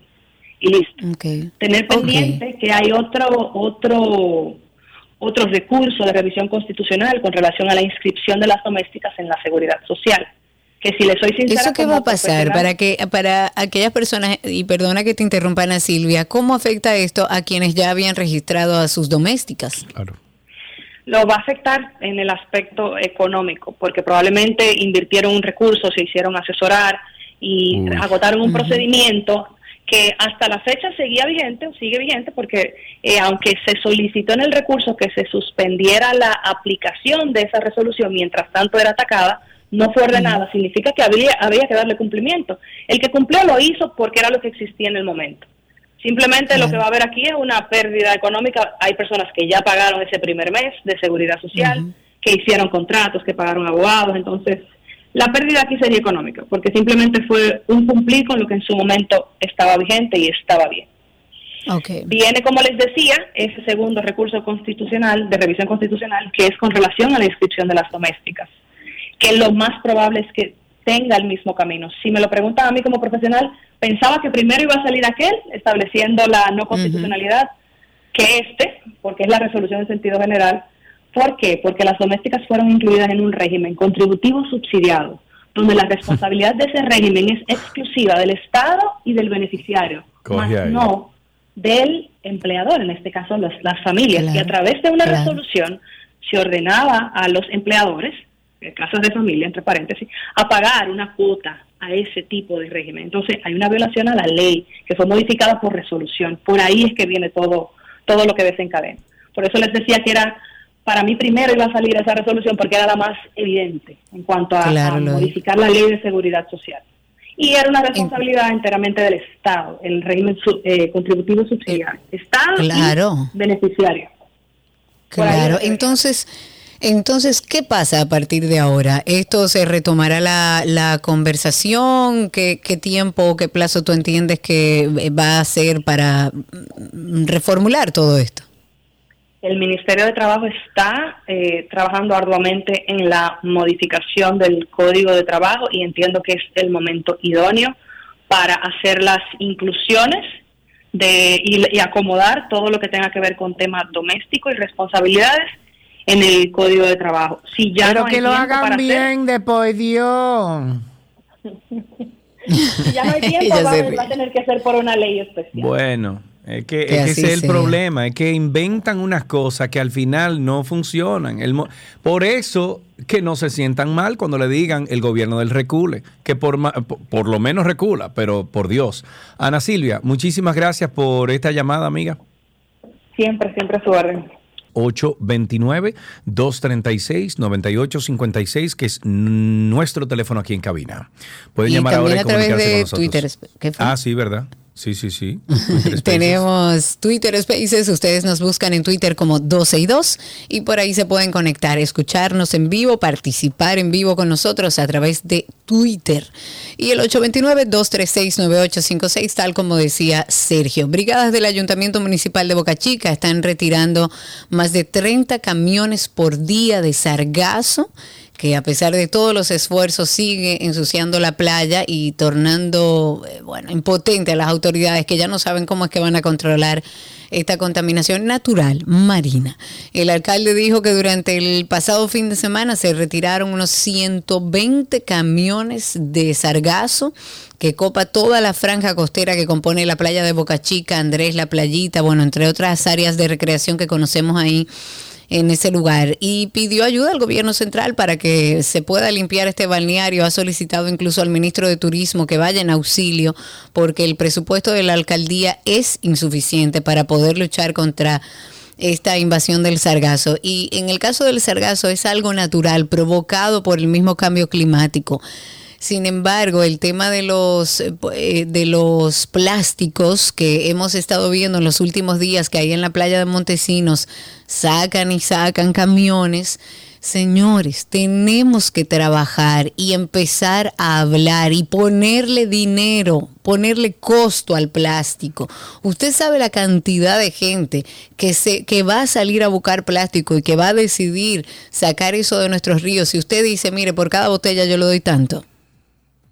Muchos. Pero no puede, porque aquí hay empresas recicladoras, entonces sí, debe ser una eh, acción humana, digamos, pero esa- esas empresas recicladoras ganan dinero, entonces póngale un precio a esa botella, diga, mire, yo le voy a pagar tantos centavos por cada botella que usted me traiga, o por libra, o por kilos, no sé cómo se calcula eso, pero no puede ser que a estas alturas todavía, viendo nuestros ríos y mares llenos de plástico, no hayamos tomado una sola acción para que esto no suceda.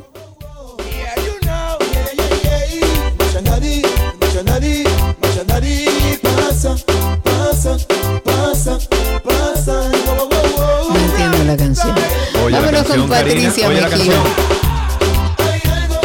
Pásame la botella, ¿no? Tú no estabas diciendo que pásame la botella, Ah, pásame la ok, botella. wow. Cuá, cuá, cuá. Y tenemos a Patricia a través de a través de Twitter Spaces. Cuéntanos, Patricia. Gracias. Eh, que el Ministerio de Trabajo debe considerar reembolsarle ese dinero que invirtieron esos patronos para beneficiar a sus empleadas. Bueno, eso no va a suceder, ¿no?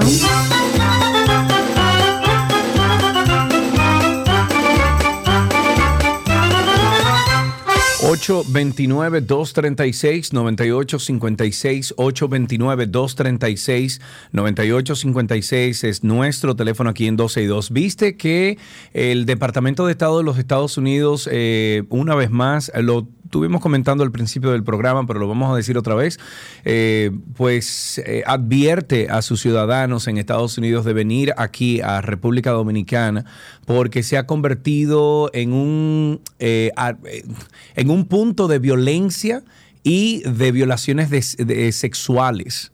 Eso dice Fox News en su, en su página web. Wow. Lo están diciendo incluso en, ¿En un nido sus de qué? Eh, en un nido de violencia y asaltos sexuales. Asalto sexual. Entonces Mira yo vos. creo que la República Dominicana debería de emitir un, a- un aviso también de a que través si de usted- la Cancillería. Claro, de- de que si díganos usted va a cómo ustedes sacan esta información. ¿De dónde ustedes determinan no, que esto no, es no, así? No, no, no. Tenemos que avisar también a los ciudadanos dominicanos de que si usted va a Estados Unidos puede que le den un balazo en un supermercado, en una farmacia, Bueno, en una en fiesta, en, una escuela, en un colegio, en donde sea, porque allá están matando gente, te digo, hasta en los supermercados. Y eso En cualquier lado. no se puede esconder. Entonces, Porque allá un niño a de, de una- 15 un años tiene un arma legal. Exacto. Exacto. 829-236-9856. Eh, no sé si viste unas eh, fotos que subió Diario Libre. Hay unos incendios forestales que se han desatado en todo Canadá, que están afectando la calidad de aire prácticamente en todo el estado de Nueva York. Esto, según eh, dicen las autoridades neoyorquinas, y el Departamento de Medio Ambiente del estado ha emitido incluso un aviso de salud para el día de hoy, porque el humo de los incendios en Canadá está afectando severamente la ciudad de Nueva York. Eh, está situado, como ustedes saben, eh, dentro de Estados Unidos y evidentemente hay una situación crítica y las fotos dan hasta pena. Es ver como eh, la contaminación también que hay en China, pero en este caso, bueno, por temas de forestales, de incendios forestales. En Canadá, eso está bajando desde Canadá, desde... De, em, Uy, lo escucho, creo que desde Quebec, creo que anda bajando ese humo a la ciudad de Nueva York, pero hay un aviso ahora mismo porque eh, estaban hablando, lo mismo que tú y yo hemos hablado aquí en el programa, de que estaban diciendo esta mañana en, los diferentes outlets de noticias, de que las micropartículas de ese humo es lo que nos enferma porque es tan pequeñito que se mete entonces en el flujo sanguíneo de nuestro cuerpo. O sea, la aspiramos, la llevamos a los pulmones y como son partículas, nanopartículas tan pequeñas, eso llega hasta el flujo sanguíneo nuestro. Y cuando eso se mete en otros órganos, ahí es que tenemos problemas. Claro, lógico, eso es tóxico y perjudicial para la salud. 829-236-9856 dice nuestra productora que no, que no más llamadas de último minuto, señores, y qué bueno, qué bueno cerrar con esta noticia. La Cámara de Diputados aprobó en primera lectura un proyecto de ley que modifica el Código de Trabajo. ¿Para qué? Para extender la licencia de paternidad a 15 días laborables. Qué bueno. Yo creo que teníamos esa deuda con los padres dominicanos y con las madres y sus hijos también, porque van a tener un espacio de tiempo que pueden compartir con su esposa que acaba de dar a luz, que necesita ayuda, que van a poder compartir y dar tiempo de calidad a sus hijos. Y todavía 15 días laborales me parece poco, pero es un poco más justo. Esta pieza nombrada como proyecto de ley que modifica las disposiciones establecidas en diferentes artículos de de, una ley que es de, del 29 de mayo del 92. Eh, que fue aprobada dentro del Código de Trabajo, pero también confirma las 14 semanas de licencia para las madres, cantidad que no estaba establecida por ley, ya está establecido por ley y eso es bueno. Me alegra muchísimo saber que los padres dominicanos también van a tener tiempo para estar con sus hijos. Una última llamadita que teníamos aquí antes de despedir. Eh, Terminal 36, buenas tardes, adelante. Buenas tardes, Sergio. Buenas Adelante, perdón, que se me perdió tu nombre. ¿Cuál es tu nombre? Edwin Crescioni. Edwin, adelante, te escucho. Juana. Ah, muy bien, Edwin. Un placer de tenerte aquí en el programa. Cuéntanos. Sí. Estoy aquí en Nueva York. Eso de la, del humo que viene desde allá, de, Quebec, es algo impresionante. Nunca lo había vivido aquí en Nueva York yo soy una persona con una salud 100% y te digo que siento la diferencia al respirar con esta situación que hay. O sea, hay mucha gente que va a sufrir y va lamentablemente a morir aquí. Sí, así mismo es, Edwin. Muchísimas gracias por la llamada y qué pena que estén pasando por eso allá en la ciudad de Nueva York y New Jersey. Eh, Karina tiene una última persona ahí en Twitter Spaces. Sí, señor, tengo a nuestro amigo Lucas por ahí. Lucas, habilite su micrófono, le escuchamos al aire. ¿Y cómo estás, Sergio Karina? Muy bien, cuéntanos. Bien, gracias. Dos cositas. Viniendo a Santiago, ese tránsito es un desorden. Esa nueva autopista que están haciendo, La Vega Santiago, no hay un ingeniero que la está haciendo, no se sabe quién es, porque eso es una porquería de autopista, para comenzar. Y lo segundo, el chantaje norteamericano, de decir a su gente que no vengan para acá. Ellos se refieren a los miles de afroamericanos que vienen todos los años muy abajo buscando, eh, buscando el asunto sexual y violando nuestras mujeres. A eso que ellos se refieren. Exactamente.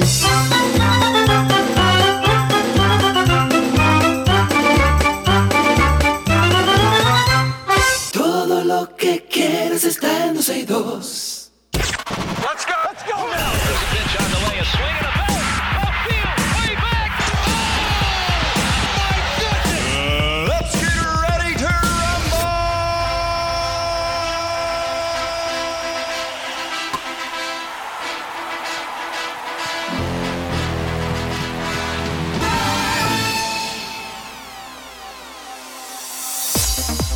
Vamos con noticias del mundo deportivo y arrancamos con béisbol. El muy promocionado prospecto dominicano Eli de la Cruz de Cincinnati ha mantenido alerta a las grandes ligas y a sus fanáticos.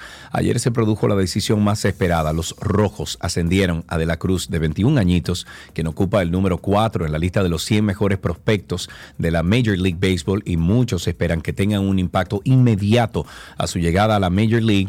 El campo corto de Sabana Grande de Boyá ha estado arrasando en AAA desde, bueno, esta temporada, bateando .296 con 12 jonrones, 36 impulsadas y un OPS de 1.031, además de robarse 11 bases en el proceso y se pronostica que el beisbolista será más de lo que se espera en el comienzo de una nueva era en el béisbol de los Cincinnati Reds. Vámonos con básquetbol, el tercer episodio de las finales de la NBA entre Miami Heat y Denver Nuggets, que están igualados, señores, 1-1, será este miércoles en Miami, donde, bueno, también eh, hablamos de un cuarto partido ya. El Heat viene de sorprender al provocarles la primera derrota como local a los Nuggets en los playoffs.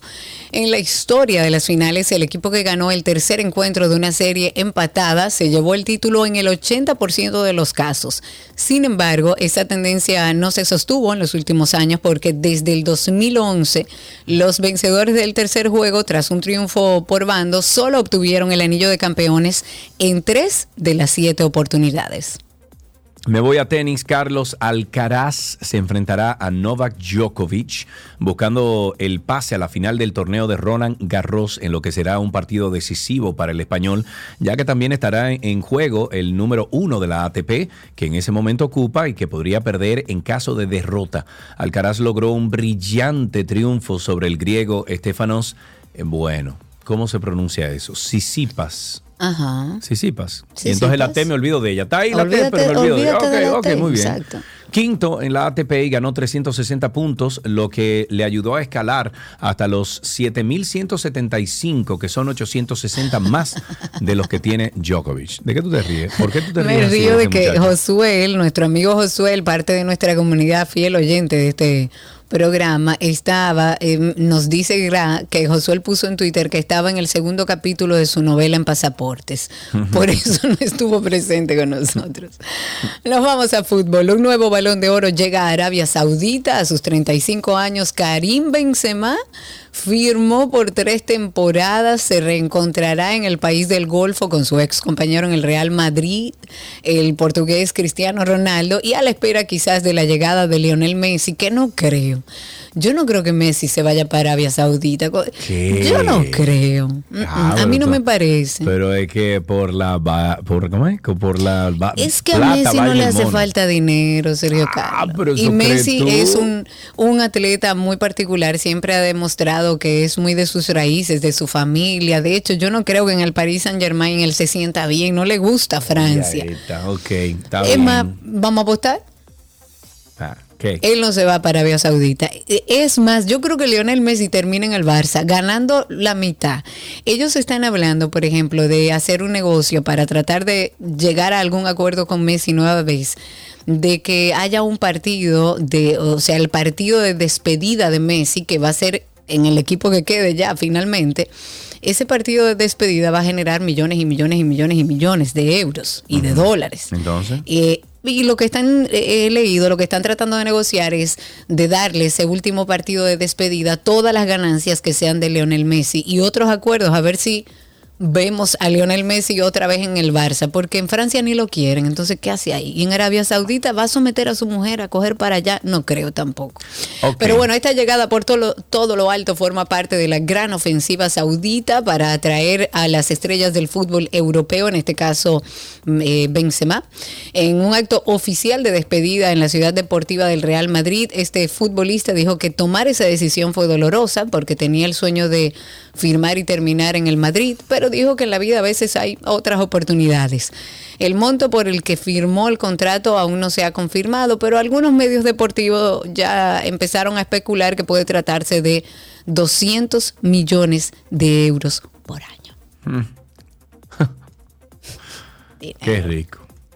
En golf, ya el PGA Tour, DP World Tour y el Fondo de Inversión Pública, propietario del circuito Live Golf, han anunciado un acuerdo histórico para unificar el golf del golf, eh, pero- perdón, el juego del golf a nivel mundial. Según un comunicado, las tres partes se han puesto de acuerdo para combinar los negocios y derechos comerciales relacionados con el golf del PIF, incluido Live Golf, con los negocios y derechos comerciales del PGA Tour y del DP World Tour en una nueva entidad con ánimo de lucro, claro, de propiedad colectiva para garantizar que todas las partes interesadas se beneficien de un modelo que se enfoque en mejorar la competición entre los mejores jugadores del mundo. Hasta aquí entonces estas noticias del mundo deportivo en 12 y Entonces, 2. un momento, ¿qué- un momento. Antes de despedirme, acaban de actualizar la información de, de Messi. Todavía no está confirmado, pero lo que aparenta es que Messi se va para el Inter de Miami.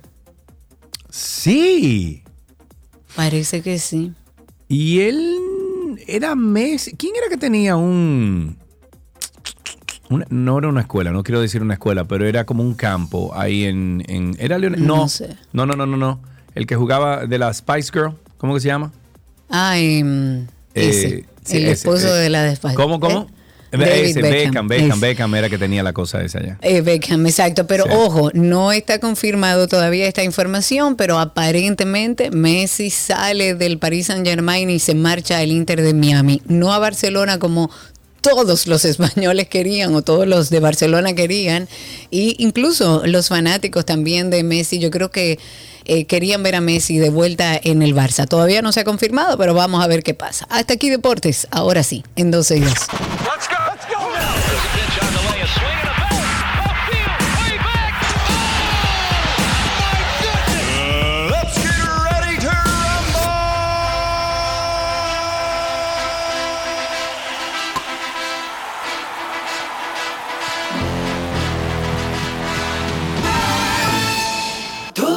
Que quieres está en 12 y 2.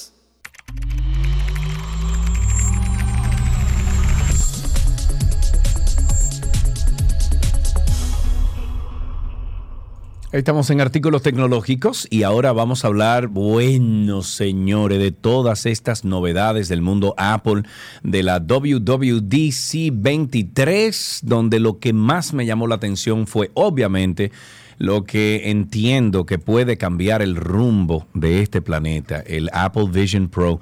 Y para esto tenemos en la cabina a nuestro amigo Hedwig Guerra, él Sí. viene de parte de Punto Mac. Hedwig, ¿cómo estás, amigo? Bien, ¿cómo estás, Sergio, Karina? ¿Cómo están ustedes? A ¿Todo mí me bien? escribieron, a mí me escribieron como cuatro personas el día del WWC. Me dijeron, tú lo vas a comprar, ¿verdad? Yo le dije, pero por supuesto que sí.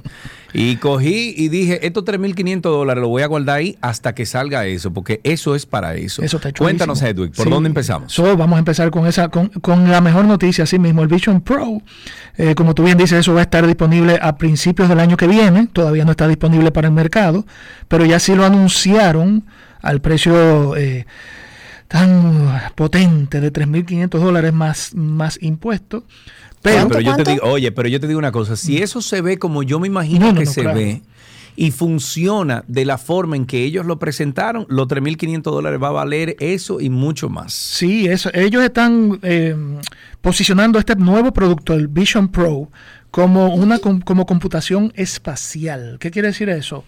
Que tu, que tu espacio personal, tú vas a poder usarlo como una como tu computadora. Tú vas a poder tener varias pantallas al- arriba, vas a poder tener tu teclado virtual, vas a poder tener eh, tus películas si quieres ver películas. O sea, imagínate que tú tienes una, una- una televisión de qué sé yo, 150 pulgadas, no sé, el tamaño del tamaño de un cine, porque es toda, es todo tu, tu, tu visión. Y puedes tener varias ventanas, puedes tener varias pantallas, o sea, es algo que hemos estado esperando hace tiempo de parte de Apple. Hay otras compañías que tienen obviamente algo parecido, pero Apple cuando entra al mercado casi siempre lo hace con su estilo, a su manera. Y de verdad, tecnológicamente hablando, no he visto nada que tenga las mismas capacidades tecnológicas de, de- del Vision Pro como lo han anunciado de parte de Apple. O sea, estamos hablando de 23 millones de píxeles en dos pantallas que están frente a tus ojos. Eso estamos hablando de que son aproximadamente 8K por ojo. Apro- aproximadamente. Pero, pero, señores, tenemos ahora mismo, yo tengo dos pantallas, tres pantallas, bueno, dos pantallas 4K y tengo una pantallita como de 1080 delante de Exacto. mí, yo veo perfectamente que me pongan una pantalla 8K delante de mí. Exacto. Para yo tener, imagínate tú ahora, en vez de yo tener tres monitores, yo voy a tener cinco monitores delante de mí. Esa- Para exacto. yo poder hacer este programa, pero ya Ujú. tú sabes. Yo lo que no entiendo, ni vi, Ujú. eh, Hedwig, Ujú. Es cómo yo con la computadora abierta, vamos a suponer una laptop abi- eh, abierta delante de mí, ¿verdad? Sí. Una laptop. Sí. Eh, ¿Cómo yo primero voy a conectar los... eh, me imagino que tiene que ser por cable. No, no. No, no, no, no, no, no, no, es, wi- es wi- wireless, es Wi-Fi. Todo- Ay, todo a es mí wireless. eso wireless me da un miedo. No, no, no, te soy sincero y honesto. Yo he usado eh, mucho la conexión con el iPad. No sé si tú has usado con el iPad. Sí, Eh, y a, mí, a mí no me ha fallado hasta el Sí, momento. pero yo, por ejemplo, yo conecto el cable. Yo, Ajá. no, yo no lo uso Wi-Fi. Ok. Porque es que con estos temas de la radio, con estos temas de la inmediatez, a mí me da miedo. Bueno, es, por- es posible, no- ellos no han anunciado eso todavía en, eh, hasta el momento, pero sí va a tener un conector USB-C para energía. No han dicho si ese conector USB-C va a tener capacidad de, de transmitir datos. Es posible, ¿tú me entiendes? Entonces, no lo sabemos todavía, esto es especulación total. Eh, pero por lo menos en lo que mostraron en el demo, sí va, va a haber posibilidad de tú tener literalmente la computadora de tu, de la pantalla de tu Mac, ya sea portátil, ya Sí. sea desktop, lo que sea, a nivel virtual. ¿Tú me entiendes? Y va a poder conectar incluso por Bluetooth tus accesorios, le hace tu teclado inalámbrico, tu trackpad, tu mouse, tu control de, de- de- de Xbox o de PlayStation si te quiere poner a jugar juegos, Sí. etcétera. ¿Tú me entiendes? Entonces, a- a- creo que en- por lo menos en su mayoría se va a usar mucho del- de, la, de la tecnología inalámbrica, pero es, no, no lo prometo porque obviamente no lo han dicho, pero sí existe esa posibilidad de que, de que funcione por datos USB-C. Sí, Ahora sí. bien, ojalá, ojalá, ojalá que por lo menos sea. la conexión de, vamos a llamar de señal, esté por cable y que todo el procesamiento, pues recuerda que el Apple Vision viene con dos procesadores, Eh, viene con un M1, creo, un, Un M2.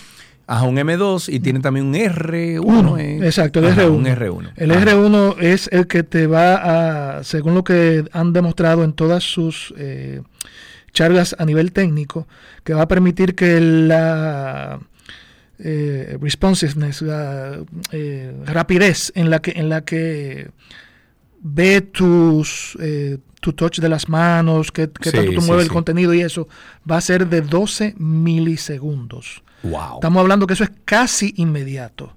Ujú, 12 ujú. milisegundos es casi inmediato y tiene que ser así para poder tú sentir que tú estás viendo algo en, en tiempo real.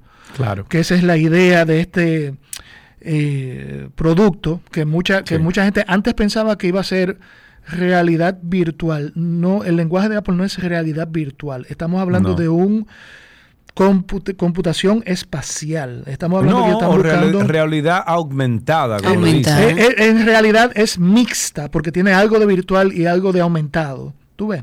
O sea, ahora es espacial, ahora es para el espacio que nos vamos. eh, Te No, voy a que- interrumpir que- ahí, es que me encanta. ¿Por qué vas a interrumpir? ¿Por qué? Voy a interrumpirle un segundo porque tengo a nuestro amigo Joaquín ahí que parece que quiere comentar sobre este tema. Adelante, Joaquín, cuéntanos. Tómate tu tiempo, ahí está.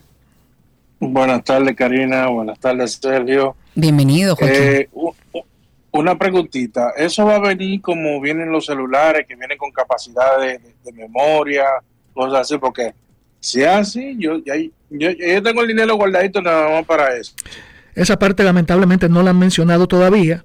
No sabemos si va a tener espacio eh, de storage para eh, mantener el contenido en el... Mira, yo te, yo te digo una cosa, no sería mala idea que estos Apple Vision por lo menos trajeran, qué sé yo, 6 gigas, 4 gigas, porque así, vamos a suponer, me voy en un avión, Mm, sí. quiero ver mis películas de Netflix, quiero ver mi película de no sé dónde, la, de Apple TV, lo que sea, la bajo, la tengo en el dispositivo y cuando yo me ponga mi cuestión no necesito internet. O sea que yo me imagino que ellos están pensando en eso. Explícitamente no lo han dicho, pero implícitamente se sobreentiende porque uno de sus eh, Claro. demos era tú vas a poder usarlo en, un avión.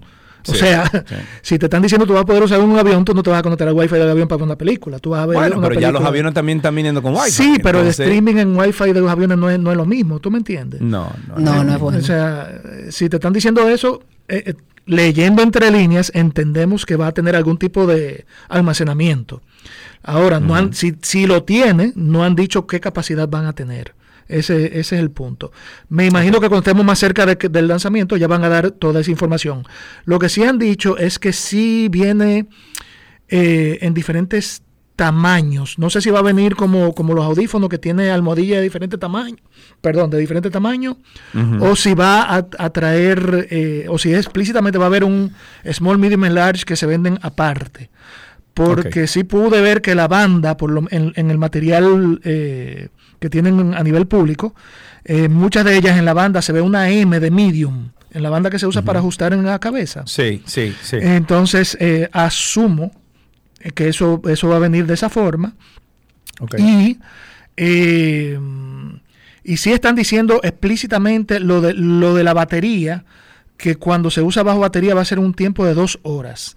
También dice que se va a poder con- usar conectado, siempre conectado como un desktop, pero dos horas yo me encuentro, por lo menos para una Poco. primera versión, un poco, sí, poco. Poco, Sí, me lo encuentro poco. Pero yo a veces me pongo el Oculus y yo duro, ¿qué? Yo duro cinco horas, cuatro horas conectado. Entonces, como Uf. me parece. Vamos, vamos a hablar rapidito porque se nos está acabando el tiempo ya, tenemos un minuto apenas. Eh, cuéntanos qué otras cosas va a lanzar ahora Apple. Bueno, dentro del- de, lo, de lo que anunció, también anunciaron eh, que van a lanzar una nueva MacBook Air de Sí, la 15 vi. pulgadas. Muy chula se ve. Eh, sí, esa se ve muy. Esa, esa yo entiendo que va a ser mi próxima laptop, en mi opinión. Vamos a ver. Eh, la MacBook Air de 15 pulgadas, lo único que tiene diferente de la MacBook Air de 13 es literalmente la pantalla más grande, tiene más batería y tiene eh, seis bocinas en vez de cuatro, si no me equivoco. Sí, sí. O sea que si usted tiene un, o ha visto una MacBook Air M2 de 13 pulgadas, ya usted tiene una buena idea de lo que es una MacBook Air de 15. Claro. Sacaron un nuevo procesador que se llama M2 Ultra, que es la combinación de dos M2 Max, ¿verdad? Correcto. Y esa M2 Ultra va a estar disponible hasta el momento solamente en, en nuevas Mac Studio y en la. Mac Pro, que ya anunciaron que ya viene con Apple Silicon eh, por defecto, la Mac Pro nueva. Sí. Eh, y esta Mac Pro, lo único que a mí me llama la atención es que, eh, a, a diferencia de la. Intel, es que Sí. no, no tiene como que no tiene espacio para ponerle tarjetas dedicadas. Es lo único que me llama la atención. Mm, No, pero lo- lo- no tiene. ¿Cómo que no. No. tiene? Pues yo vi que tenía como siete slots. Tiene slots para, eh, ¿cómo que se llama? Eh, se me olvidó el nombre del slot, pero no, eh, hasta donde tengo entendido, no va a soportar tarjetas dedicadas. Si va a soportar, por ejemplo, tarjeta de sonido, tarjeta de captura de 3D, eh, cosas así, que son ya algo, entiendo. cosas muy, eh, productos muy particulares para mercados muy particulares, ¿tú me entiendes? Entonces, Muy vamos, bien. vamos a ver si dicen algo más en el futuro, pero por lo que estoy viendo y lo que he leído, entiendo que no va a tener soporte para tarjetas dedicadas. Eso es Ok, que y finalmente unos AirPods Pro segunda generación con mejoras de audio. Ujú. Ahí no hay mucho cambio, sino Ujú. solamente algunas eh, mejoras para un sistema nuevo de, de headphones. Eh, Hedwig, Ujú. muchísimas gracias siempre por venir. Gracias por estas informaciones. Sé que se nos quedó casi el segmento completo, pero es que, óyeme, óyeme. esos Apple Vision viejos. Sí, el eh, Vision están- Pro está... Sí, sí, sí, sí. Sí, sí, Están eh, acaparando absolutamente toda la atención. Sí. Hedwig, muchísimas gracias, amigo. Un abrazo fuerte. Gracias a ustedes. Te voy a escribir por una cosa que necesito. Está bien. Adiós. Hasta aquí artículos tecnológicos en 12 y 2.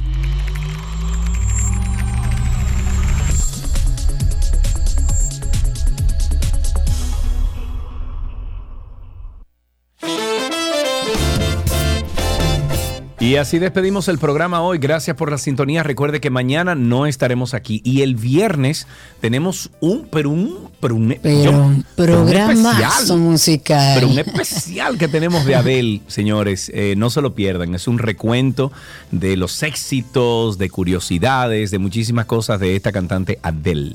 Sí, señor. Y recuerden que si tienen un tiempecito por ahí este jueves, mañana, desen una vuelta por Karina y Sergio After Dark. Es un podcast que hemos armado y hablamos ahí de salud mental, de bienestar.